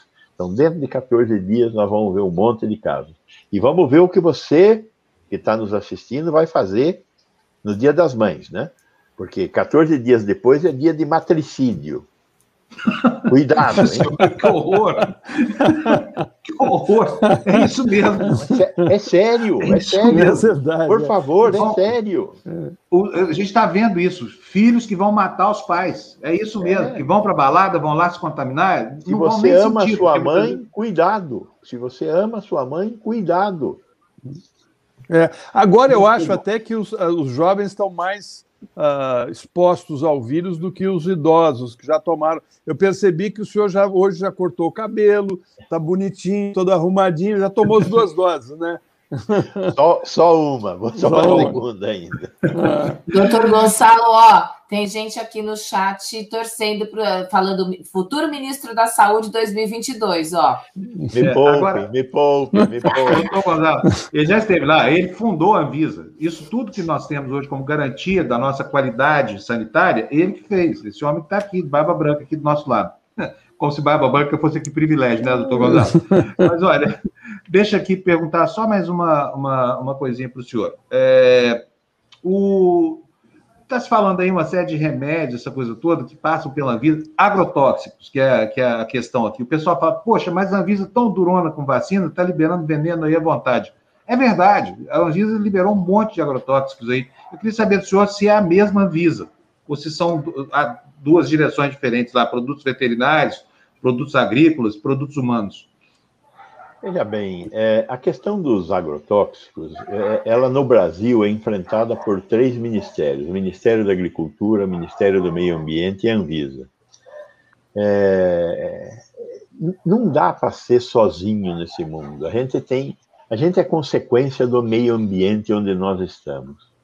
A, a Anvisa segurou durante muito tempo é, essa questão dos agrotóxicos. Eu não acho que ela tenha aberto a mão desse jeito. É óbvio que as pessoas que estão acompanhando isso e que acham que nós temos que tomar muito cuidado na, na incorporação de agrotóxicos, é, tem que fazer a sua crítica. Eu acho fundamental que a crítica seja feita e que a Anvisa dê respostas a essa crítica. Mas eu não acho que tenha um clima de liberou geral na Anvisa. Houve um aumento da liberação de agrotóxicos? Houve mas é, é, é, eu acho que nós temos que criticar, temos que cobrar a Anvisa, como sociedade, temos que cobrar da Anvisa que ela seja mais é, dura na liberação de, desses, desses, é, desses venenos ambientais e para o ser humano. É, mas o comportamento da Anvisa não tem sido de liberou geral realmente, tem sido de, de mais cuidado. Agora, apareceu um monte de novos produtos, apareceram um monte de novos produtos e isso tem pressionado a Anvisa. Mas nós temos que considerar que meio ambiente e agricultura também tem que participar disso. Não é só a Anvisa segurando esse rojão. Então, vale a crítica, eu aceito a crítica, mas calma. Uma coisa é uma coisa, outra coisa é outra coisa. Exato. Isso aí. Doutor Gonzalo, brigadíssimo mais uma vez oh, pelos esclarecimentos aqui. Estamos saindo mais tranquilos da entrevista com o senhor, para variar. Um abração para o senhor. Obrigado, bom dia. Viu? Bom dia. Obrigado. Tchau, tchau. Tchau, bom dia. Gente, é, eu, eu, eu reconheço que, que, tem muita gente angustiada com relação a esse negócio da vacina. Eu, por exemplo, está chegando a minha hora de tomar a vacina, acho que o Florestan se sente assim, eu, mano, não sei como é que é. Mas, assim, eu estou me sentindo culpado pela chegada da minha vez, porque eu queria que os meus filhos tomassem a vacina.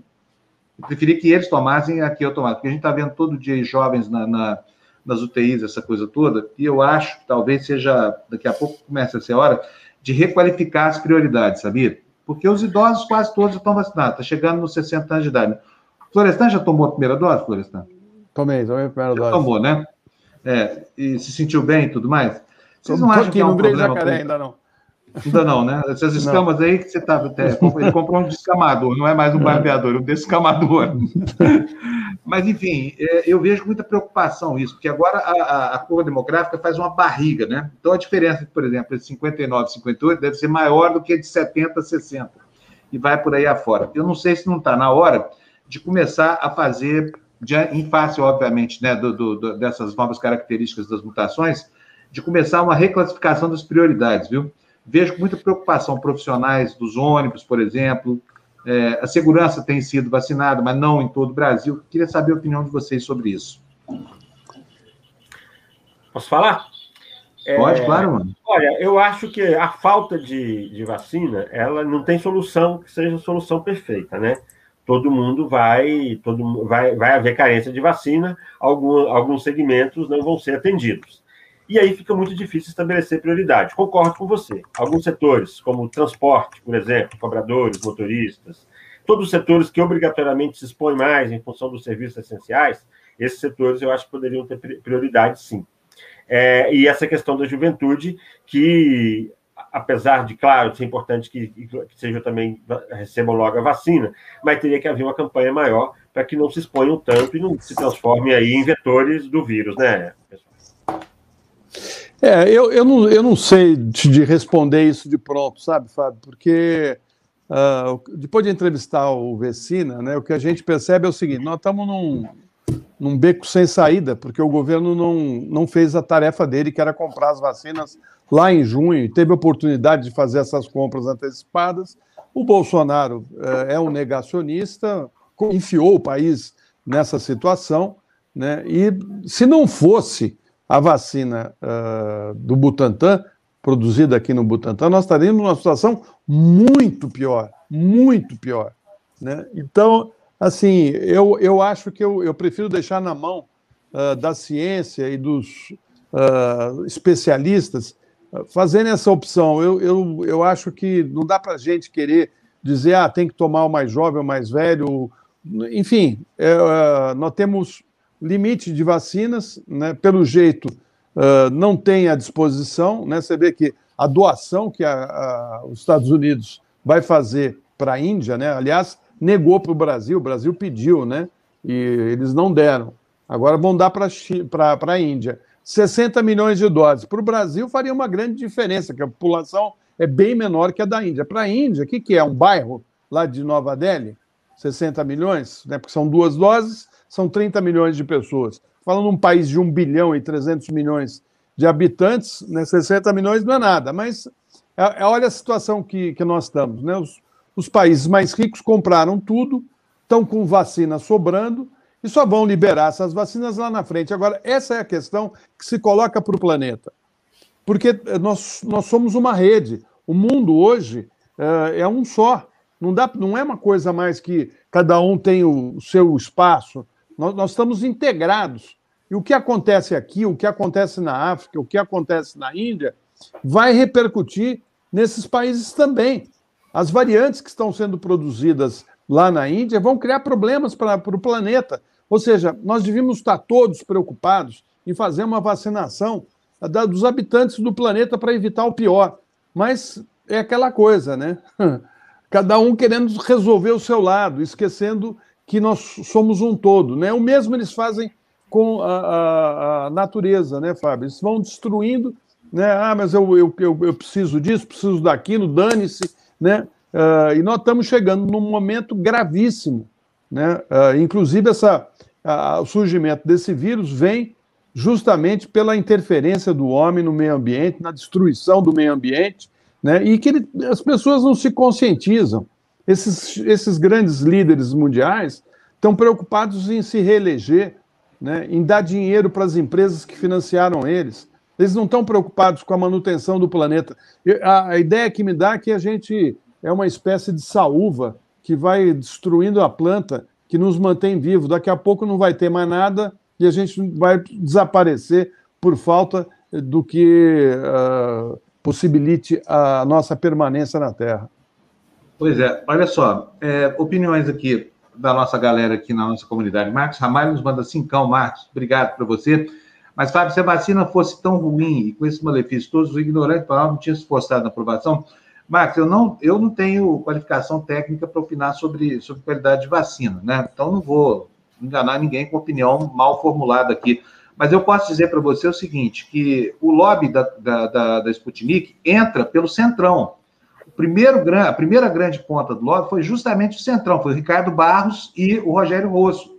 Vocês se lembram disso. E aí é o seguinte: a, a proposta da, da, da, do fundo de investidores, porque Sputnik é um fundo de investidores, não é uma fábrica de vacina.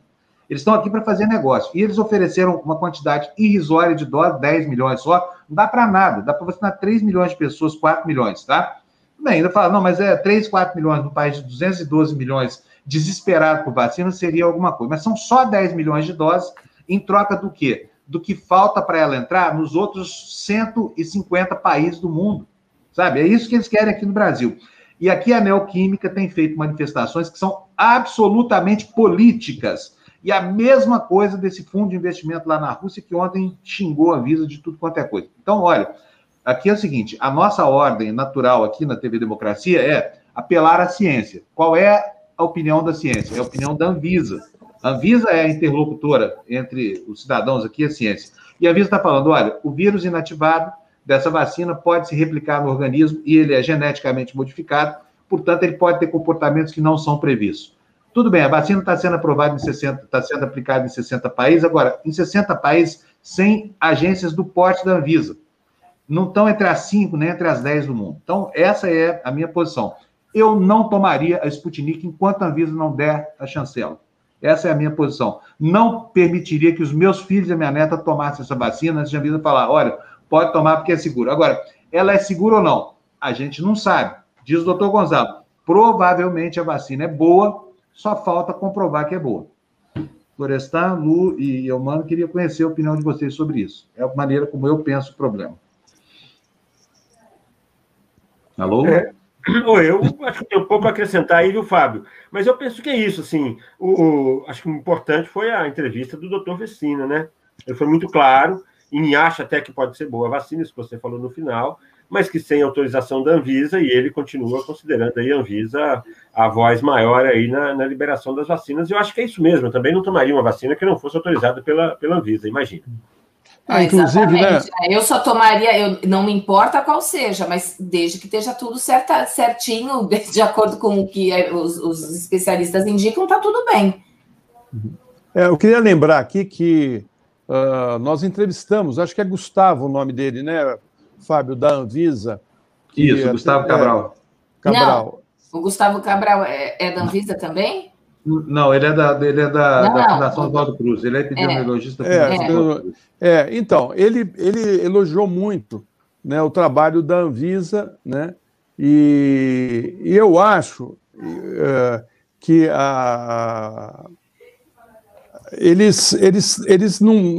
O próprio Gustavo ele é um progressista.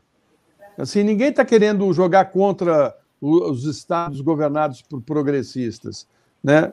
A questão toda é a ciência, tem que ser levado a sério. Se precisa entregar alguns resultados da, da, da, da, da maneira como foi produzida essa vacina, que apresente. Qual o problema? Todo mundo teve que apresentar.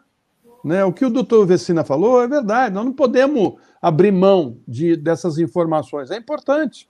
Né? E, eh, enfim, eu, eu, eu acho que uh, vamos com calma. Né?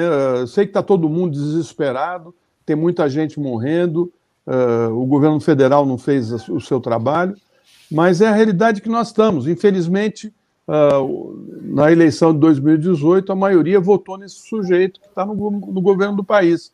E nós estamos pagando o preço por ter votado errado. Nós estamos pagando é esse preço. Mesmo. Muito bom, Floresta, é isso mesmo. Olha, eu vou trazer já a Beli, porque. Deixa eu só ler isso aqui, por favor. Olha, o Dado Soares está nos mandando 27,90, brigadíssimo, doação super gorduchinha para nós. Obrigado, Dado. Ele está dizendo, doutor Vicina matou a pau, privilégio da TVD ter esse gigante para trazer à luz esse embrólio aí. É verdade, a gente sempre procura as melhores fontes, está difícil, né, estabelecer em quem se pode confiar. O Valder Nascimento nos manda assim, bom dia, Valder, tudo bem? Obrigado mais uma vez. Bom dia, amigos Lu, Fábio, Mano, Floresta, André e Fernandão, amigos do chat que me ajudam a desopilar o fígado, amo todos e se cuidem. Fernando Coutinho manda para a gente aqui mais dois reais. E eu já vou aproveitando logo para pedir para você que ainda não se inscreveu no canal, que faça isso para ajudar a gente a ampliar a nossa base de, de ouvintes aqui, porque isso significa que a gente ganha uma moedinha pequenininha para cada mil views aqui. Débora mandou dois reais para nós, ganhou um brinde, pagando meu jornal. Obrigado, Débora, obrigado mesmo. E, e olha, uh, vou colocar a Belle aqui. Bom dia, Belle, tudo bem? Bom dia. Beli, bom nosso braço dia, lá no Rio. Bom dia. Deixa eu ajeitar minha câmera aqui que tá sem foco. Pronto. Tá linda. Ô, Beli, é, me conta uma coisa. Agora, a gente falando aqui de Sputnik, de lobby, essa coisa toda, lembrando que no Rio de Janeiro tem várias prefeituras que suspenderam a vacinação, né? que não estão vacinando porque não tem vacina, né? Exatamente. É, inclusive a de Caxias, né, que a gente falou aqui ontem, está é, na lista aí das prefeituras dos municípios que não estão dando a segunda dose da Coronavac por falta da Coronavac. Né? É, a capital diz que vai manter a vacinação da segunda dose porque a capital adotou uma estratégia diferente e guardou as segundas doses, né? Quando, na medida em que fazia as primeiras e aguardando proporcionalmente as segundas. O que eu acho que é uma estratégia correta, porque depender do Ministério da Saúde é, e desse calendário que muda a todo momento é extremamente perigoso, né? E as outras, os outros municípios que confiaram é, nas orientações do Ministério da Saúde que poderia ser liberada, que haveria com certeza a segunda dose, então agora desesperados sem poder vacinar. E o prazo está chegando, né, da vacinação da segunda dose para as pessoas que tomaram a primeira da Coronavac. E isso pode ter uma série de implicações aí na eficácia da vacina, né? Pois é. A, a gente nunca é demais lembrar que nós tivemos no, fim de semana aqui a prefeitura de Caxias. Fim de semana não, foi hoje é dia? Hoje é quarta, né? Hoje é quarta? Estou perdido aqui nos meus. Então, é, na segunda-feira, né, teve aglomeração lá em Caxias, porque a prefeitura resolveu chamar o pessoal para se vacinar e não tinha vacina, olha que loucura. Né? A, gente, a Beli falou isso aqui ontem, um prefeito negacionista, é a segunda vez que ele promove esse tipo de coisa. E fica a questão aqui, para quê? Para quê? Né? É, exatamente. E, e, tem outra questão também, Fábio, que está deixando as pessoas bastante tensas, imagino que aqui no Rio, mas suponho que no Brasil inteiro, que agora, com a, a, o fim da vacinação dos idosos e o início da vacinação das pessoas é, com comorbidades, né, e os grupos especiais, que são os professores, aqui no Rio eles incluíram também os motoristas de ônibus, enfim, uma série de grupos, é, as pessoas com comorbidades, elas estão tendo muita dificuldade em provar a sua comorbidade, né? É, porque, primeiro, que não há um critério muito claro. Mais uma vez, a gente volta né, para o cerne de toda essa questão do, do, combate à pandemia, que é a falta de uma orientação centralizada, né, a falta de um Ministério da Saúde, a falta de uma orientação do governo federal. É, e aí, o que, que acontece? Por falta dessa orientação centralizada, cada um cria um pouco seus critérios. Né? O que, que acontece? Aqui no Rio, é preciso levar um laudo né, um laudo médico ou é, um atestado médico original, carimbado, com CRM, etc., do médico e tudo mais, é, para mostrar que existe essa comorbidade. O que poderia ser muito simples, né, se as pessoas, na sua totalidade, tivessem acesso a, ao sistema de saúde, né?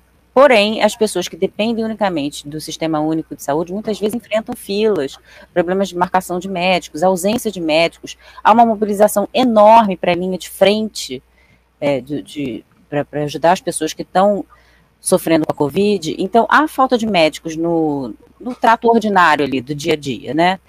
Então, com isso, as pessoas estão tendo muita dificuldade para provar que realmente tem essas comorbidades. Aí existem também outras alternativas de você levar receita médica, né, até as três últimas receitas médicas de um medicamento que seja comprovado que é para tratar comorbidade e tal. Mas aí muitos alegam também que não tem a receita, porque a receita, quando o médico dá, ele dá várias receitas, e quando você vai buscar o remédio né, nos postos de saúde, é, a receita fica, ela é retida.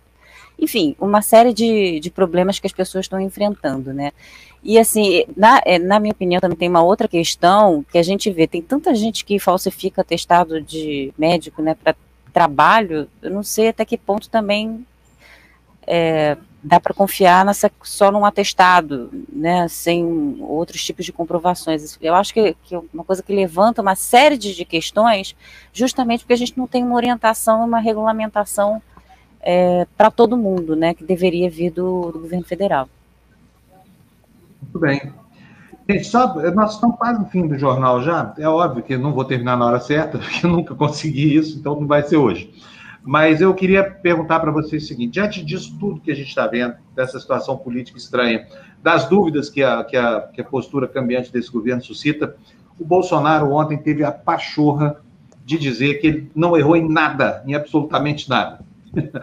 Eu acho essa frase, assim, uma frase que poderia ir para a lápide dele, ser o epitáfio do Bolsonaro. Não errei em nada, sabe? É típica de um autocrata é. cego. Sabe o que me preocupa agora, sabe? Não é mais o que esse cara diz. O que me preocupa agora é o que a turma dele vai fazer a partir dessa CPI. Né? Uh, os ataques vão, já estão uh, muito constantes e de maneira uh, virulenta. Né? agora, para enfrentar aí a CPI, eles vão tentar jogar na desinformação de uma maneira que a gente nunca viu no nosso país. Vai ser uma, uma enchente de, de contra-informação, a confusão vai se estabelecer, ou seja, eles vão para a guerra. Eles, uh, o Bolsonaro já deu sinal disso, né, quando uh, falou para a tropa que uh, chegou a hora de libertar o Brasil. Né? Ele está com essa tropa dele preparada. Né? Por isso que me deixa muito chateado ver que os nossos representantes das Forças Armadas não se deram conta, né? de que eles entraram numa grande roubada e enfiaram o país nessa grande roubada junto com eles. Né? Então, assim, já não é mais admissível ver os representantes das Forças Armadas nesse governo. Né? Por tudo o que ele fez e por tudo o que ele deixou de fazer. Né? Porque tudo que ele fez foi destruição e tudo que ele deixou de fazer foi um atendimento uh, uh, minimamente razoável da pandemia do enfrentamento da pandemia. Né? Eu, quando vejo um general falando o que o Ramos falou, eu fico indignado, porque ele sabe, ele sabe que o presidente está errado, mas não diz que o rei está nu. Né? E eu não esperava isso de um general e não esperava isso das nossas Forças Armadas. Eu esperava mais patriotismo, mais desejo de um país melhor e não uh, esse descaminho que vai entregar aos brasileiros uh, se possível, em 2022, um país realmente na beira do precipício, com poucas alternativas. Estou lendo agora que o fato de nós não termos o censo vai deixar uh, o Brasil nas escuras com relação uh, à educação, porque não vai ter pesquisa para saber o que, que tem que ser feito, as políticas públicas, né, para atender essas escolas que uh, trabalharam no, em 2019, 2000, uh, 2021, 2020, 2021, né, uh, em, em, em, uma educação à distância, né, a gente não sabe uh, o nível né, que essas crianças uh, conseguiram chegar nesse período, né, então está aí, né, as crianças estão fora da escola né, e mais analfabetos vão surgir vão, ser, vão continuar, uh, não, não, o índice vai aumentar né, de analfabetos no país. Então, assim, é tudo trágico, né? Tudo trágico. Eu acho que do IBGE é mais um, uma tragédia, mais uma herança que vai, o Bolsonaro vai deixar para o país. A falta de pesquisa para a gente entender o, o, e planejar o nosso futuro. É, é... é muito grave isso, né? Porque ah, o censo é um retrato né, da sociedade. Se você tira esse retrato na hora errada, você fica é, sem a referência anterior. É, eu sou geógrafa de formação e, e, os geógrafos usam muito o censo como base de, de várias pesquisas na área da geografia humana para justamente orientar políticas públicas na área não só da educação, mas na área da saúde, é, políticas das cidades, né, da, da composição das cidades, o que é necessário fazer, como as cidades andaram, se elas se adensaram, se não se, não se adensaram, é, a questão de migrações, tudo é visto através do censo, né? E a própria questão também de, de taxas de mortalidade, né? O que eu acho que é o que é mais comprometedor aí no caso do, do Bolsonaro, e daí talvez o, o desejo dele é, simplesmente impor a verdade dele e não querer que os cientistas revelem o Brasil de verdade. É, velho, até a própria, o próprio plano de imunização, não só da Covid, né, como de todas as outras doenças que a gente tem, as vacinas, é, isso depende também. Você precisa de planejamento, o censo é, direciona até isso, né? Exatamente, dá para saber a quantidade de vacina, né? Exatamente. é, é, reforçando aí o que o Florestan falou lá em relação à, à produção de fake news aí do governo para se contrapor aí à, à CPI, eu acho que isso vai acontecer sim mas agora pela primeira vez vai haver uma né, a CPI vai ser uma indústria de produção de notícias contra o governo. Eles vão ter de correr atrás. O gabinete do ódio vai ter de trabalhar muito, eu acho. É. Porque vem aí uma produção altíssima pela, pelo conteúdo dos requerimentos aí que já, já estão chegando, que vão ser votados. Eu acho que vem aí uma quantidade de informação imensa e, pelo visto, é, os jornais, as TVs vão entrar firme na cobertura. Eu acho que isso é importante. Então, penso que pode ter aí, é, por tudo que eu vi ontem, eu vi o governo isolado. Flávio Bolsonaro, acho que ficou bastante isolado, criticou o, o Rodrigo Pacheco, presidente do Senado, o que só mostra o isolamento, ele está tá perdendo aos poucos aí os apoios que tinha. Ele também ameaçou, não sei se se concretizou depois, que o partido dele, o republicano, deixaria o bloco, levou ali um, um, um sermão do, do Eduardo Braga, que é o líder do, do MDB, que explicou como aconteceu. Então, eu acho que tem aí, nesse, eu acho que tem aí uma, um, teremos momentos aí muito importantes e acho que vem muita informação pela frente, viu, gente? Eu queria só dizer aqui, responder aqui, viu, Fábio, o, o Michel Freitas, que está dizendo que, de certa forma, ele disse sim que o rei está nu, Florestan. O general Ramos disse que está tentando pessoalmente convencer o presidente a tomar vacina. A questão não é essa, não, porque é, ele não sabia que estava sendo gravado. Ele estava numa conversa de botequim né? E ele disse que tomou a vacina porque ele quer viver muito ainda para curtir o netinho dele e a mulher bonita que ele tem, né? Uh, então, assim, ah, depois que foi para o ar a entrevista, ele correu para desmentir, né? Ele correu desmentir tudo, que não, não foi escondido não, que o presidente sabia, né? Então, assim, ficou claro para todo mundo que eles estão vendo que o presidente está agindo errado e não tem coragem de expressar isso de falar isso na cara dele publicamente. Falar para as pessoas: tomem a vacina. Eu tomei, está aqui meu braço, ó, tomei. Entendeu? É isso que ele tem que fazer. Porque ele é o não contrário só... do que ele falou, Floresta. Fala é. assim: eu fui escondido para não criar, não criar ruído. O que ele é. falou. É o contrário, ele tem que ir com câmera de televisão para falar: gente, olha, aqui é a salvação da, da lavoura. É o contrário. É, é, tanta. É tanta. Enfim, é, é, o avesso do avesso que é uma coisa horrorosa.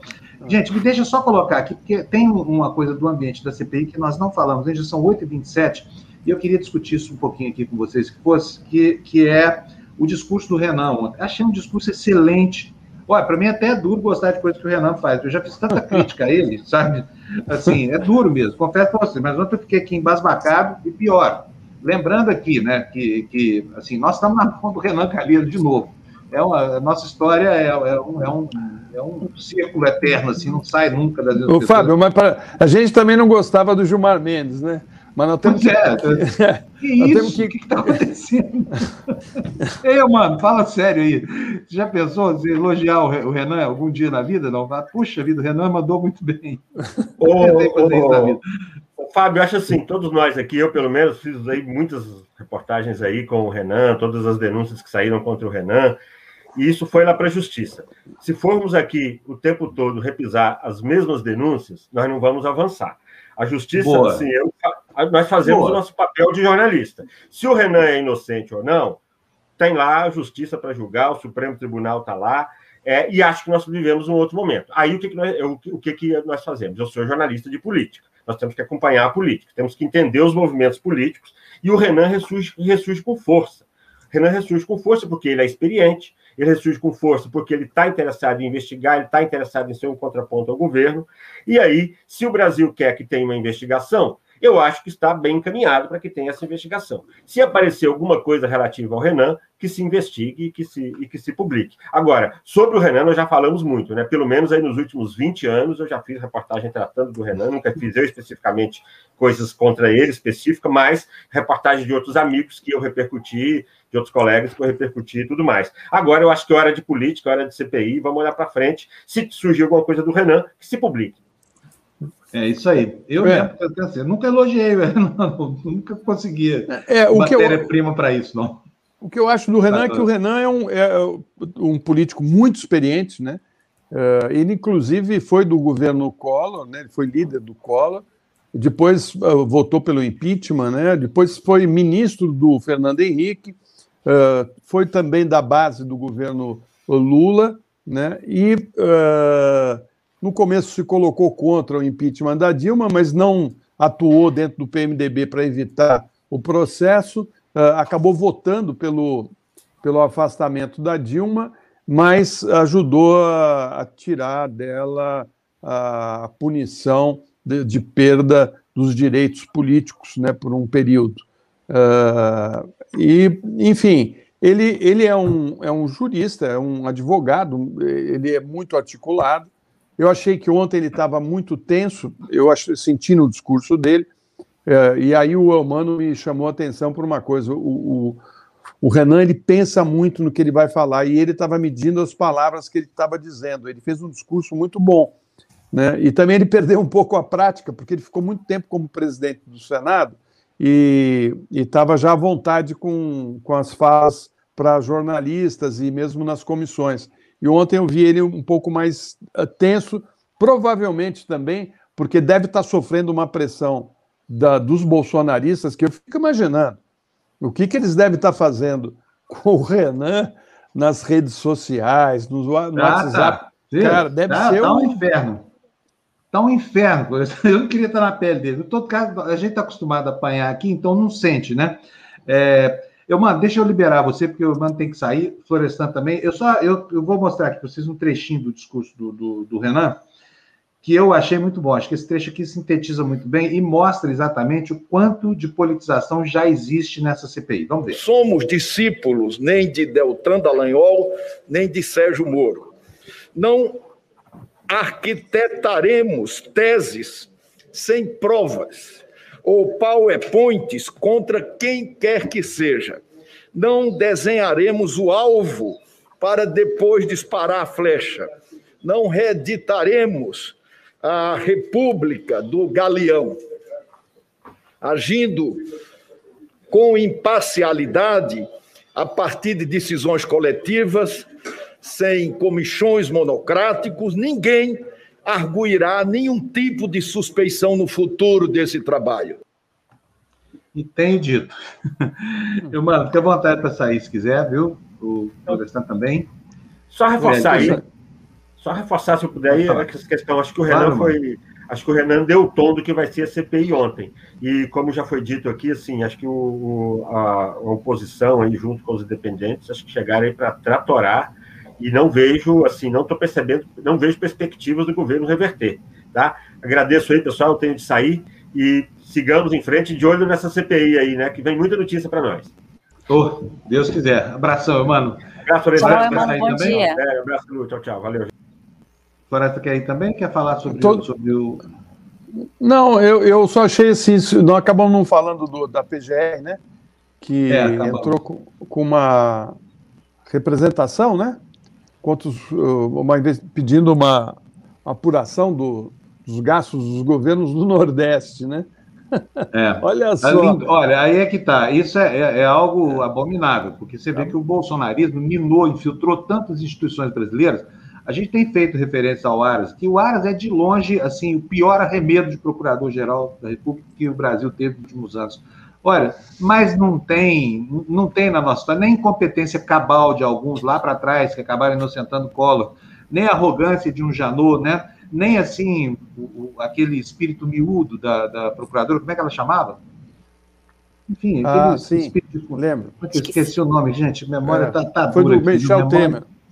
É, exatamente. É. Nada disso. Nada se compara a péssima qualidade do Aras, que é um sujeito que é um puxa-saco deslavado, sabe? O tempo inteiro ali fazendo campanha para virar ministro supremo. Agora, o ministro com essa altivez vai se ver ao país em quê? Sabe? Em quê?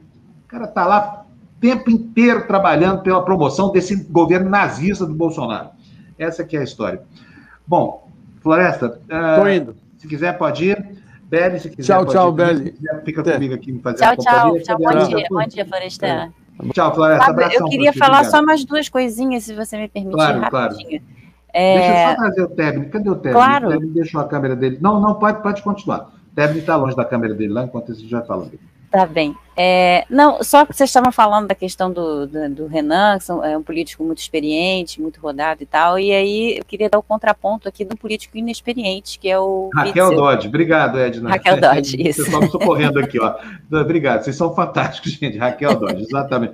É, é tão, foi tão inexpressiva que sumiu assim da minha cabeça. Foi. Fala, Bélia.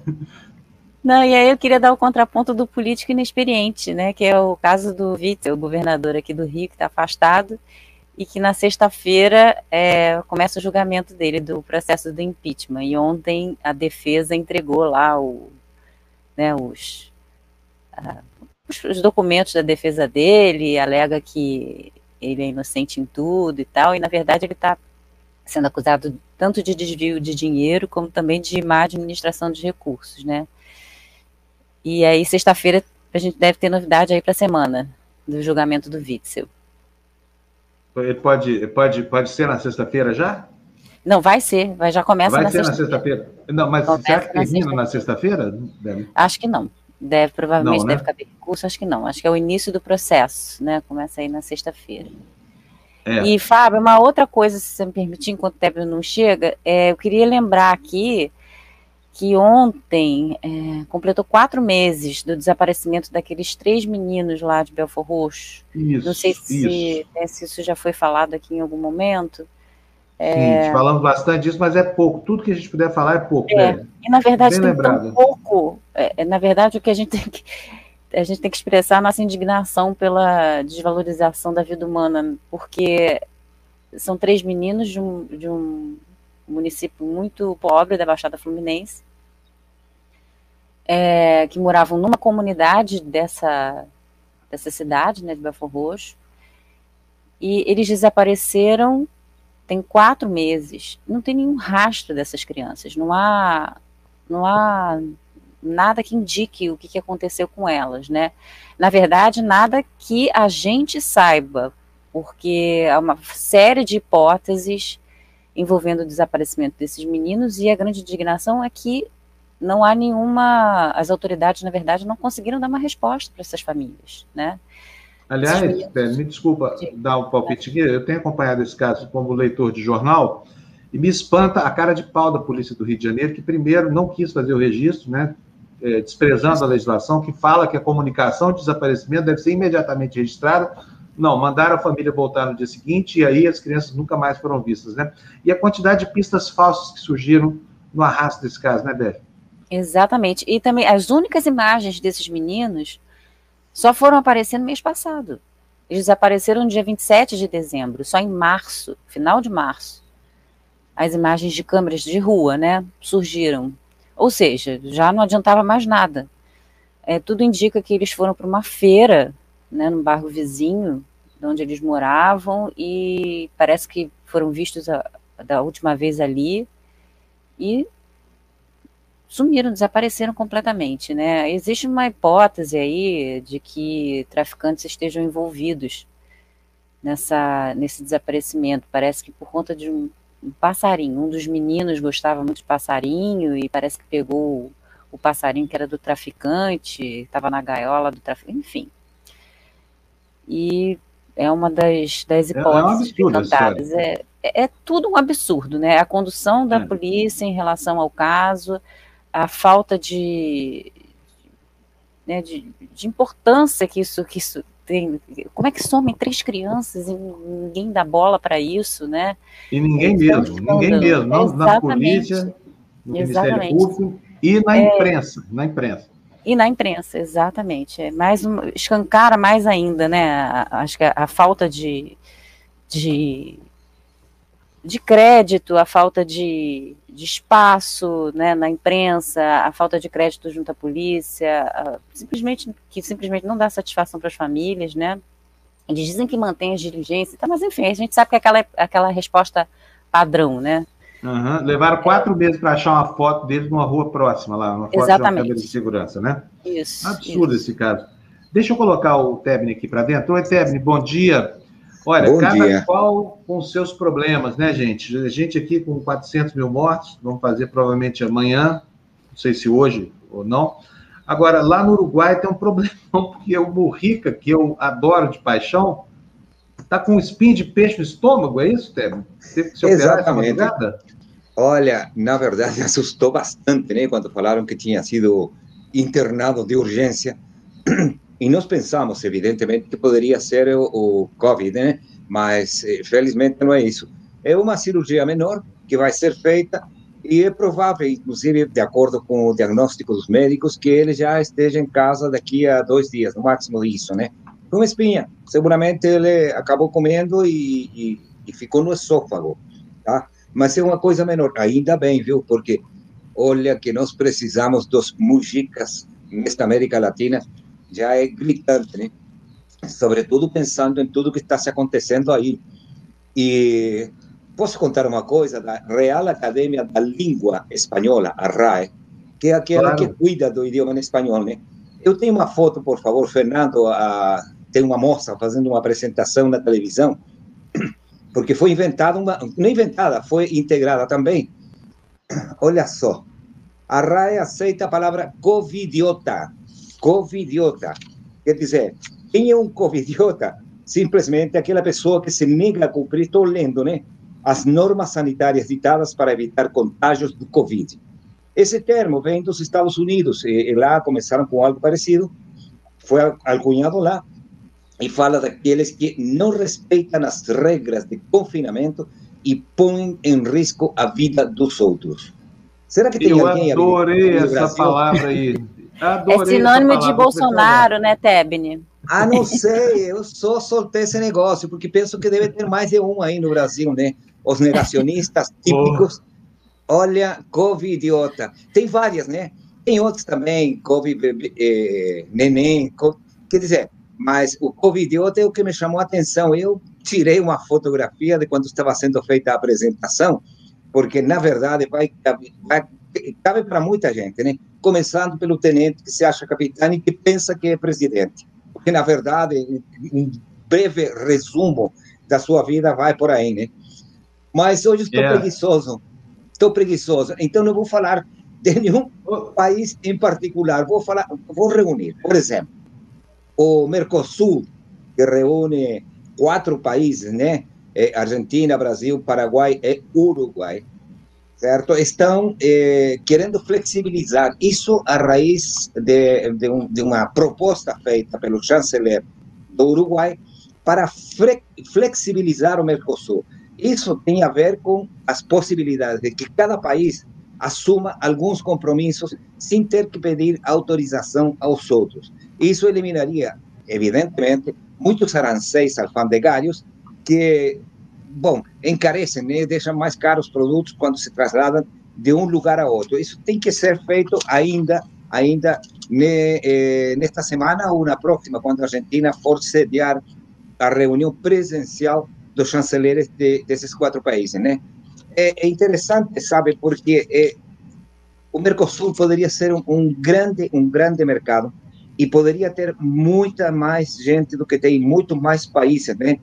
Mas, infelizmente, bom, a Venezuela também está aí, desculpa, eu esqueci, né? Mas é isso que está acontecendo. É, quais são os países Argentina, Brasil, Paraguai, Uruguai e Venezuela. Eles são cinco eh, os que assinaram, né? E tem estados associados: Bolívia, Chile, Colômbia, Equador, Guiana, Peru e Suriname. Quer dizer, do Chile nem se fala, né? Porque o Chile sempre se achou o tigre da América Latina, algo assim. Só faltava os, os olhos mais puxados, né? É, é, a soberbia dos governos que vieram logo depois do, do boom econômico que herdou a democracia do Pinochet, né? Um custo social que nem vamos falar, né? Porque, evidentemente, alguém tem que pagar a conta e não é precisamente o grande empresariado. Eles são os que ganham, efetivamente, né? Alguém perguntou, aliás, eh, o que estava acontecendo com a vacina Sputnik na Argentina. Eles já estão produzindo a vacina Sputnik, que tem um índice de efetividade de 97,4%. O problema da Argentina não é se se vacina ou não, se tem vacina ou não. É simplesmente o povo organizado para evitar o confinamento, evitar o uso da máscara. Quer dizer, eles estão aqui como se fosse uma partida entre River e o Boca Juniors, né? É uma coisa realmente assustadora, tá? E como eu falei que estava um pouquinho preguiçoso, vou dar uma informação que entregou a CEPAL, a raiz de que no Chile se está gravando com imposto de forma extraordinária as grandes fortunas. A CEPAL sugere também, a CEPAL, que é a Comissão Econômica para a América Latina, sugere, sugere o imposto, um imposto permanente ao patrimônio, certo? E um imposto extraordinário às maiores fortunas durante a pandemia. Vamos ver se alguém faz isso, né? Porque é complicado, sobretudo em países como o Brasil, Chile, Argentina, em que os grandes empresários estão querendo dar as cartas, coisa que aqui no Chile, felizmente, não aconteceu, tá? Por que razão? Ah, não, desculpa. Não, eu te interrompi sem querer. Foi bom. Eu achei que você tinha terminado, só porque eu quero te mostrar uma coisa sobre a Argentina aqui, para ver qual é a sua opinião sobre isso e a da Beli também. Mas pode continuar, Terry. Não, eu, olha, eu queria falar eh, eh, finalmente por duas coisas que são importantes, né? Os habitantes de Ilha de Páscoa, que eles se acham chilenos porque só tem RG do Chile, eles são um povo à parte, um país praticamente à parte, né? Eles fazem o que eles querem. Eles já pararam, por exemplo, a, a descida de vários trabalhadores do Ministério da Vivenda e Urbanismo, um ministério que, que, que está encarregado da, da, construção de casas populares, porque não querem se arriscar. O problema é que eles não estão querendo e já ficam deitados na, na, no aeroporto, no aeroporto Mata Velha, se chama o aeroporto de Ilha de Páscoa, e não estão permitindo a chegada de aviões. Evidentemente que a Latam, que é uma empresa privada, já foi do Estado e agora está aliada entre a LAN e a TAM, de, do Brasil, eh, já avisou que não vai mais eh, eh, ir com voos para, a Ilha de Páscoa, né? Porque é uma, é uma briga bastante séria. Qual é o inconveniente? Que dos 800, 8.277 habitantes, somente 2.641 pessoas estão vacinadas com a primeira dose. Ninguém, ninguém ainda tomou a segunda. Se não chegarem vacinas, como vai ser vacinado, né? Quer dizer, essa daí vai ser uma quebra de, de uma queda de braço entre um e outro que não vai ser fácil, viu? É, e para finalizar o meu informe de hoje, eu vou falar da mais uma derrota, mais uma derrota do governo de Piñera. Ontem nós estávamos comentando que os chilenos já estão cansados de não ter o que levar para sua casa certo? Porque não podem sair para trabalhar, confinado praticamente 80% da população. E a oposição apresentou um, um projeto de lei que foi aprovado em ambas as câmaras dos deputados e deputadas e no Senado.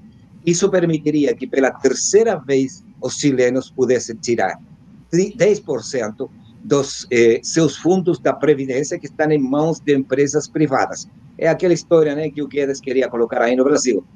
E acontece que o presidente, olha, de uma forma inexplicável ainda, ele queria, de qualquer forma, colocar esse projeto no Tribunal Constitucional para que o Tribunal Constitucional dissesse: olha, esse projeto não vai poder passar porque está contra a Constituição, Constituição que nos rege desde 1980 e feita em ditadura por eh, por eh, graça divina aí do, do Pinochet, né, na época da ditadura.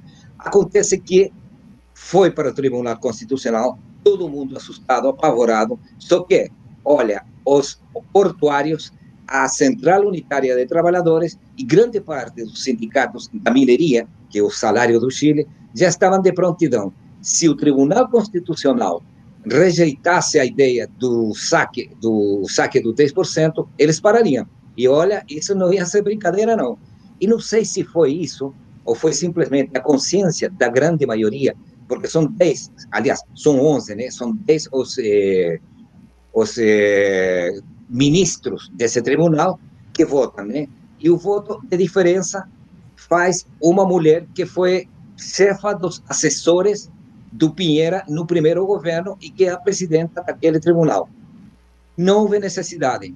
O governo perdeu mais uma vez por sete votos contra três.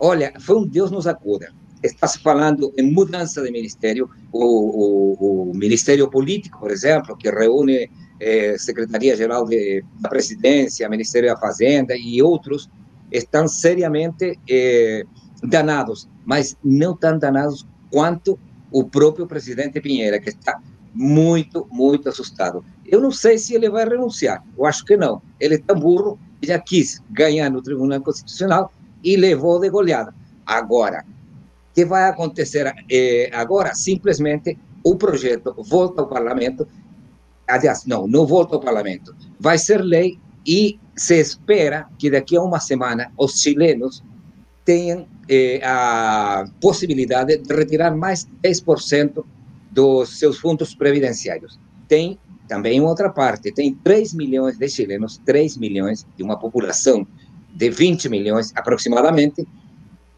que já não tem um tostão na sua previdência privada.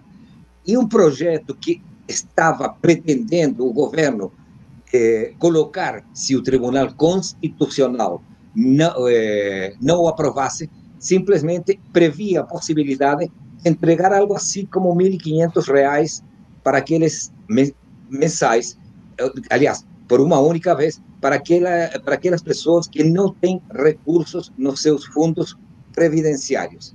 Tá?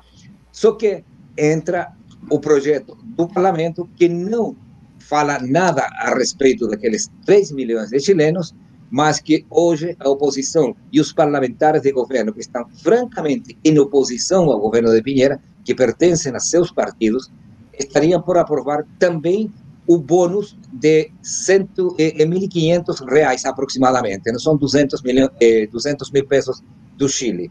Tá? Isso num país que, olha, estou preocupado por outra razão, ademais.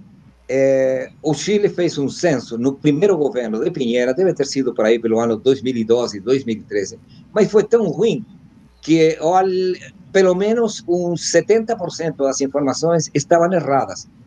E parece-me que o Brasil também recuou na possibilidade de fazer um censo, sobretudo agora acabou, em que condições. Acabou né? o censo. Não, não, não é. tem possibilidades. E se for um censo do jeito que o Pinheira fez aqui, olha, fica em casa, não faz censo, fica tranquilo, sabe? Brinca de um, dois, três, lá vou eu, essas coisas.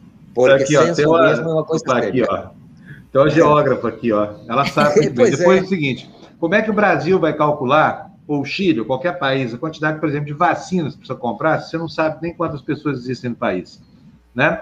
Vocês podem ver o seguinte: houve, é um absurdo isso, mas houve outro dia mesmo, ano passado, quando começou o pagamento do auxílio emergencial, o governo se surpreendeu, porque tinha 38 milhões de invisíveis. Invisíveis porque não estavam contados. Né?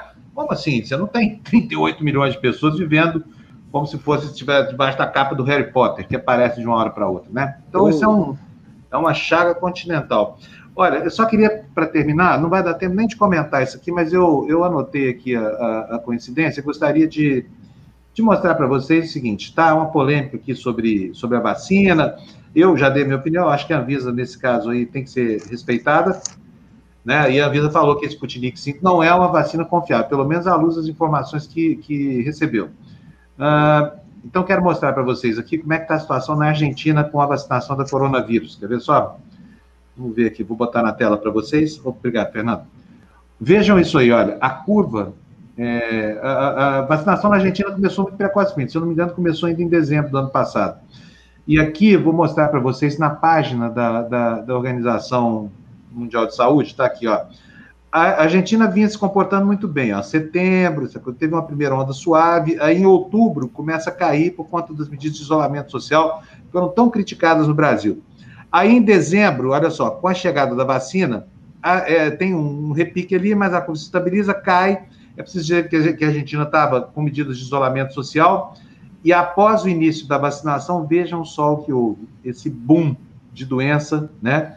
Que está aí, olha, já 166 mil casos confirmados, uma, uma incidência de mortes muito grande. E aqui as mortes, olha, elas também subiram, não, não na mesma proporção em que subiu o número de novos casos, provavelmente por causa da vacina. É, a Argentina é um bom case para a gente ver o que, que acontece com o Sputnik.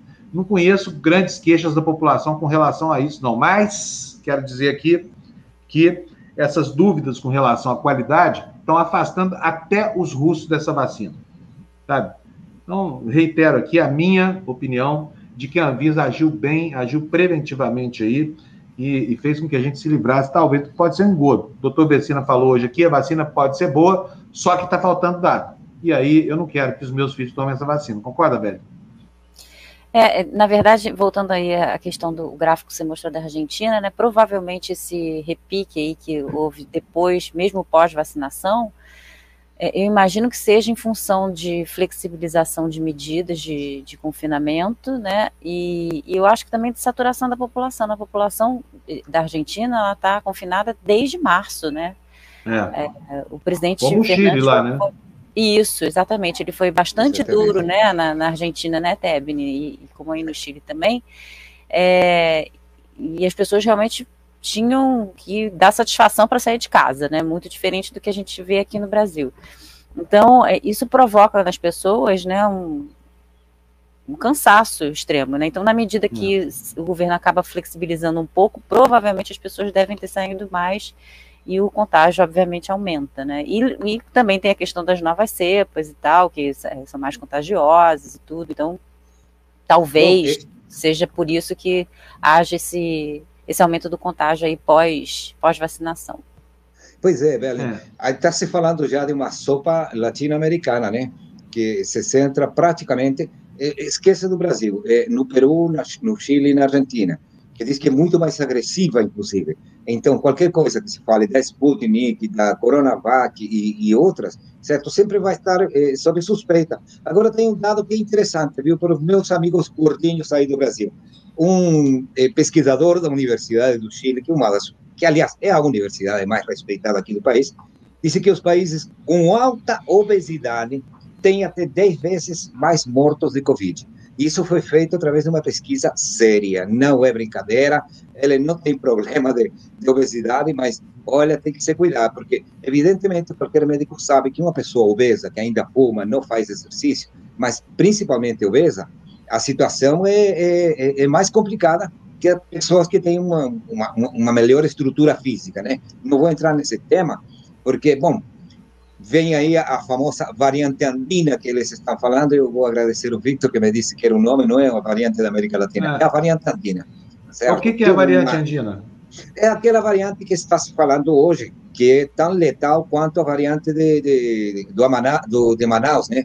Porque, né? Exatamente. Eu esqueci do, do nome, obrigado, Ben. Exatamente. E, e onde é que está essa variante, Tebni? É na Argentina, no Chile? Onde é que é? Bolívia, Peru, Equador, Bolívia. Argentina e o Chile, que são os que têm é, mais é, acesso a, estou falando com uma geógrafa, eu vou ficar quietinho, né? Mas é, é, só dar uma olhada no mapa, que é onde a Cordilheira dos Andes é, é mais presente, evidentemente, né? O, o Chile tem 4 mil quilômetros de, de, de cordilheira que compartilha com a Argentina, com Bolívia e com o Peru, inclusive. É isso aí. Bom, gente, vamos encerrar o jornal. Eu preciso, antes de encerrar, agradecer a todo mundo aqui.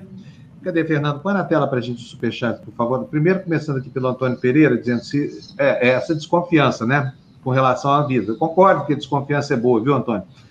Mandou cincão para a gente dizendo: se mudasse o nome de vacina para agrotóxico, será que a Anvisa não aprovaria? Capaz de aprovar, né? Guardadas as devidas proporções, assim, da, da digamos assim, do risco que representa para a população, algo que você sei lá, pode se livrar dele ao lavar um, um vegetal e algo que você injeta dentro da sua corrente sanguínea, né? Doutor José Elisa Ex Neto mandou 10 reais. Doutor José, muito obrigado para o senhor. Seria uma boa pauta jornalística ver como está a Argentina, que está usando apenas a Sputnik para vacinar seu povo. Tarefa para o querido Tebni aí, o doutor José Ex te pautou aí, Tebni. Acho que era bom a gente falar sobre isso amanhã, hein? Índices de eficiência, essa coisa toda. Eu acho que é um bom assunto. O Antônio Parente nos manda 10,90, nos dizendo que somos uma turma ótima de jornalistas, pra, também para você só a melhor turma de, de, de, de, telespectadores, ouvintes e membros da comunidade. Né? Não podia ser diferente. O Eric Amazonas, professor Eric, obrigado pelos seus 4,20, sempre 4,20. Adivinha por quê, Beli, que ele sempre dá 4,20 para gente? Hã? Não faço ideia. É por causa do movimento 4 e 20, do, do, do, do pessoal da liberação da cannabis lá no, no, ah! no Canadá. O Eric é um dos, dos ativistas aqui, ele testa em, em, animais os efeitos da cannabis com muito sucesso. Olha que Excelente o Gonzalo sobre a Anvisa versus Sputnik. Demais. Obrigado, Eric. Grande Eric, obrigado. De Eric para Érica, né? A Érica, nossa fofolete, nos mandou trêsão, meio jornal hoje. Não é meio jornal, é, pelo amor de Deus, Érica. Qualquer valor aqui paga o nosso trabalho. Obrigadíssimo para você, que ajuda tanta gente. Tem mais, Fernando? Tem mais? Não?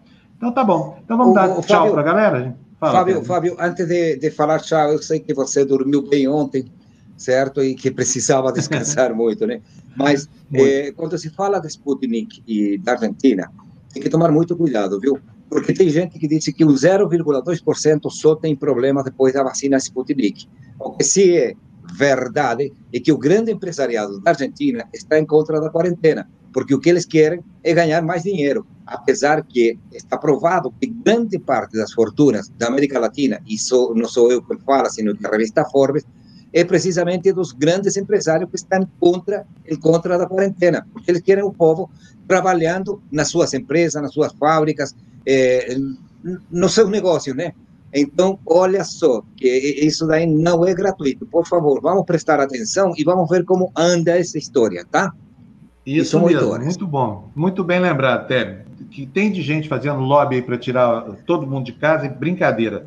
Em pleno pico da pandemia. Aqui pois no é. Brasil, então, é uma coisa horrorosa. Nem bom, Beli, um beijo para você. Obrigado pela sua companhia aqui. O pessoal está adorando a Beli. A Beli é calma, serena, né, para contrastar aqui com a nossa impetuosidade, viu, Tebni? com a nossa é. indignação. Vai ser sempre. Oh, é isso aí. Um abração, Tebni. Bom dia para você, gente. Obrigado por tudo para vocês. Não se esqueça ainda, dá tempo de dar o seu like aqui. Vou enrolar um pouquinho para você fazer o favor de, de, de dar para nós o prestígio do seu like. E se você não é ainda assinante do canal, pode assinar, é de graça, você recebe as nossas notificações, bota lá todas as notificações. Lembrando que hoje nós temos aqui o programa do Monforte às 6 horas da tarde, Balbúrdia Brasília, né? Que é espetacular, hein? Quem não viu ainda está perdendo. Vão conhecer. Um beijo para vocês. Daqui meia hora em ponto, 29 minutos, estou de volta aqui com Tertúlia. Tchau, gente.